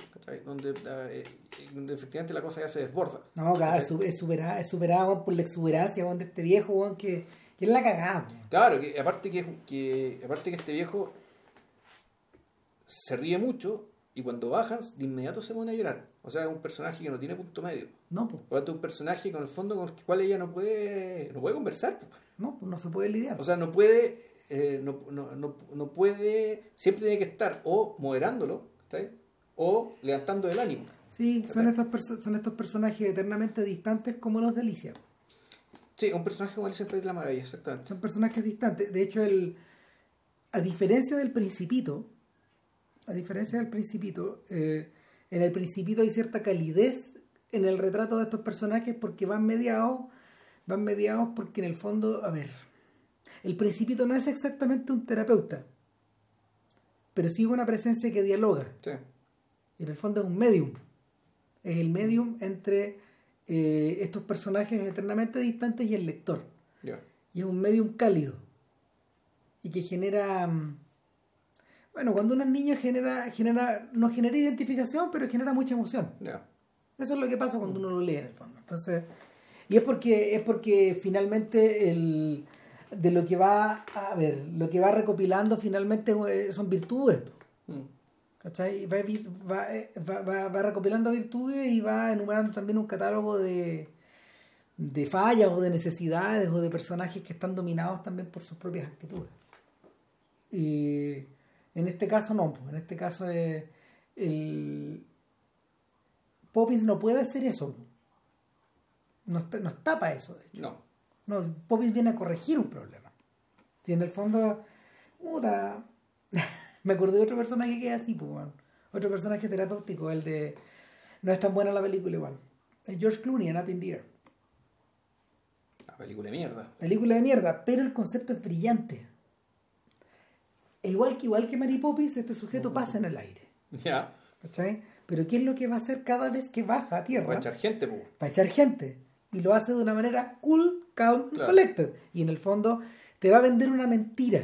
La mentira de que te vas a volver a encontrar con él, de que tu vida Sí. se va a encaminar, de que hay una especie de 12 steps, o sea, de Claro. 12 pasos, para poder iniciar tu nueva vida. Tu- Una nueva vida laboral. En el fondo, en el fondo, el, lo que te está prometiendo, lo que te está prometiendo es la es el orden dentro de una estructura que está quebrada por dentro. ¿Cachai? Y la mm, y el puta, la película, la película weón, no está jamás, no vuelve a estar jamás a la altura de la brillantez de ese De la concepto. premisa, claro. Porque esa premisa es brillante, weón. El, la gente que está hablando de The Mule, en, el- el nuevo filme de Clint Eastwood, de hecho, eh, habla de algo similar. Habla de que en el fondo los viajes del viejo están mediados por, por, por, por ¿cómo se llama? Por, a ver, por, por sucesivos encuentros, ya sea con los mafiosos, con los pacos, con sus amigos, etcétera, eh, eh, sucesivos encuentros dentro de una estructura de un país que está que está fracturado, hecho pelota, que está hecho pelota, es donde, donde en el fondo donde en el fondo hasta los mafiosos están cagados, pues. O sea, donde, donde ya la bicicleta de trabajar de lunes a domingo, y de ir de Como nueve reinas, pues. Hasta, los estafadores, weón, están hasta el de ir de, de día en día, de día en día, eh, los destruyó a todos. Entonces, claro, pues este, este, este Poppins que baja desde el avión, donde él vive súper cómodamente, negando esta otra, esta, Claro. esta otra realidad, digamos. Eh, la idea es increíble. Pero bueno, Sí, no, porque la película se trata de otra cosa también. pues, Exacto. la película se trata de que, uh, el weón se enamora de quien no debe. Oh, listo. Uh, qué terrible. que, es que justamente la, la idiotez que no Sí. había que de, de la que no había que desarrollarse en el fondo la película fría era la otra Sí, pues. La que está el, edi- el edificio que está sosteniendo esta idiotez es esta esta Mm. hueá brillante no No, no, yo creo que ya nos cansamos, recorrimos Puta, mucha película y no, ya basta. Eh, ¿Alguna cosa de comentar? eh. ah puta una, unas canciones una mención para las canciones de para las canciones de los hermanos Sherman Ya. Eh, los hermanos Sherman son un team de compositores que eh, no se los conoce mucho por nombre hoy, hoy, hoy en día, pero, pero no, pero unos genios. Eran unos genios, esos guanes se merecen una película para ellos solos. O sea, la, son responsables de decenas de éxitos asociados a las películas de Disney musicales. Y, y, y- y es- pero este es su obra maestra. O sea, las canciones son todas memorables. Prácticamente todas las canciones son memorables. Sí. Bueno, hay que decir que Mary Poppins es una película muy importante en la cultura, pero que sin embargo es una película donde el director no es importante. ¿No? Siendo que un señor que tiene una buena carrera, ha hecho otras películas más o menos famosas, Roger Stevens. Que- pero que, claro, la película no es recordada por su director. No, no, no. ¿cachai? Increíble. O sea, no, la película es recordada, bueno, por Disney, ¿cachai? Recordada por, por, la por, la- por las canciones, ¿cachai? Y, y creo que sobre todo por la iconografía. No, eh, la, la potencia de la. La potencia del edificio es tal que no hace falta un autor. No, No. hace falta un autor en el sentido. En el sentido en escena. Eh, claro, en el sentido europeo de la palabra. Claro. No, no, no es serio. No, claro. Y, Bueno, lo mismo pasa un poco. y yo creo que buena parte de la potencia también se debe a, a que es la primera película que se hace cargo del mito del terapeuta mágico, menos tal como De esta forma, ahora, claro. de esta forma. De hecho. O sea, yo creo que ese- y eso yo creo que hace que la película sea fundacional, también, sea fundacional y, y se, se recurra a ella cada cierto tiempo, digamos, al punto, bueno, de que Disney la, la hizo de nuevo, pero digámoslo, Disney también está en el predicamento de que tiene que generar mucho contenido para su propio Netflix. Sí. Y por eso es que además está haciendo muchas películas en live action o en versión o en versión digital de sus, de sus clásicos de las animaciones. No, y además que tiene que. Hay, hay, hay, hay un problema fundamental y es que eh, en la época del 35 milímetros, en la época del cine, esas películas podían volver a, a reestrenarse en la medida de que Disney no las licenciaba para la televisión o lo hacía muy rara vez. Y por lo, por lo mismo, Blancanieves, Pinocho y todo volvían sí, po. directo al cine exacto. directo al cine. Hoy día eh, Disney Disney fue una de las compañías más mezquinas en lo que se refiere a ediciones en DVD y, y de VHS de sus clásicos. Los editaba en tirajes pequeños, no, o sea, a ver, tirajes pequeños para la cantidad de ventas Sí, que claro. podían tener y no volvían. Y, tar- y después los revivían. Ya. De hecho, hay una mm, hay una crítica súper amarga de los conservadores, de, ah, no, no, de, de los, de los especialistas en conservación respecto de la forma en que Disney ha restaurado sus clásicos. Ya. Porque ha cambiado, los, la- ha cambiado las temperaturas de color, en algunos casos ha cambiado también la. ha redibujado encima, ¿cachai? Eh, en el fondo se han tomado decisiones medias cuestionables respecto de la, de la preservación de los materiales originales. Y es porque en el fondo se mandan tan solos dentro de este dentro de esta estructura o dentro de esta superestructura económica que en realidad no, no le rinden cuentas a nadie. De hecho, es muy complicado, por ejemplo, Sí, bueno, la pregunta de fondo es que este tipo de cosas, ¿cachai? La pregunta sería, bueno, ¿qué hubiera hecho Walt? Mm, buena pregunta. Eh, yo creo que yo creo que la- las preocupaciones de Walt en la última década de su vida eran meramente eran, extraordinariamente empresariales. Entonces se dej- dejó en manos de otros la la, eh, eh, la, la lógica de La, lógica creativa, digamos. la lógica, claro, la lógica creativa de estas jugadas, digamos, creo, entiendo que la última película en la que él se inmiscuyó de alguna forma es Robin Hood. Y, pero la última donde él puso toda su energía creativa es el libro de la. Ya. Ahí está volcado el último esfuerzo. No, No, eso. Para la próxima semana, y si todo sale bien, eh, repasamos la obra breve pero significativa de Artabaz Pelechian. aquí es un cineasta, ensayista armenio, Claro. Historiador del arte. Historiador del arte, no, un personaje bien, bien, bien importante que tiene una obra que es, es- parece que es una obra que no es muy conocida, pero que es muy seguida, digamos, dentro de cierto, dentro de ciertos núcleos. No, claro, el...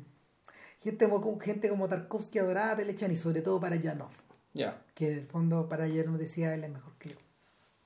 Ah, Bueno, ya. ¿Qué es lo que decía Tarkovsky para? No, sí, claro. Ahí tení. Sí. Ya, chau. que esté muy bien. Chao.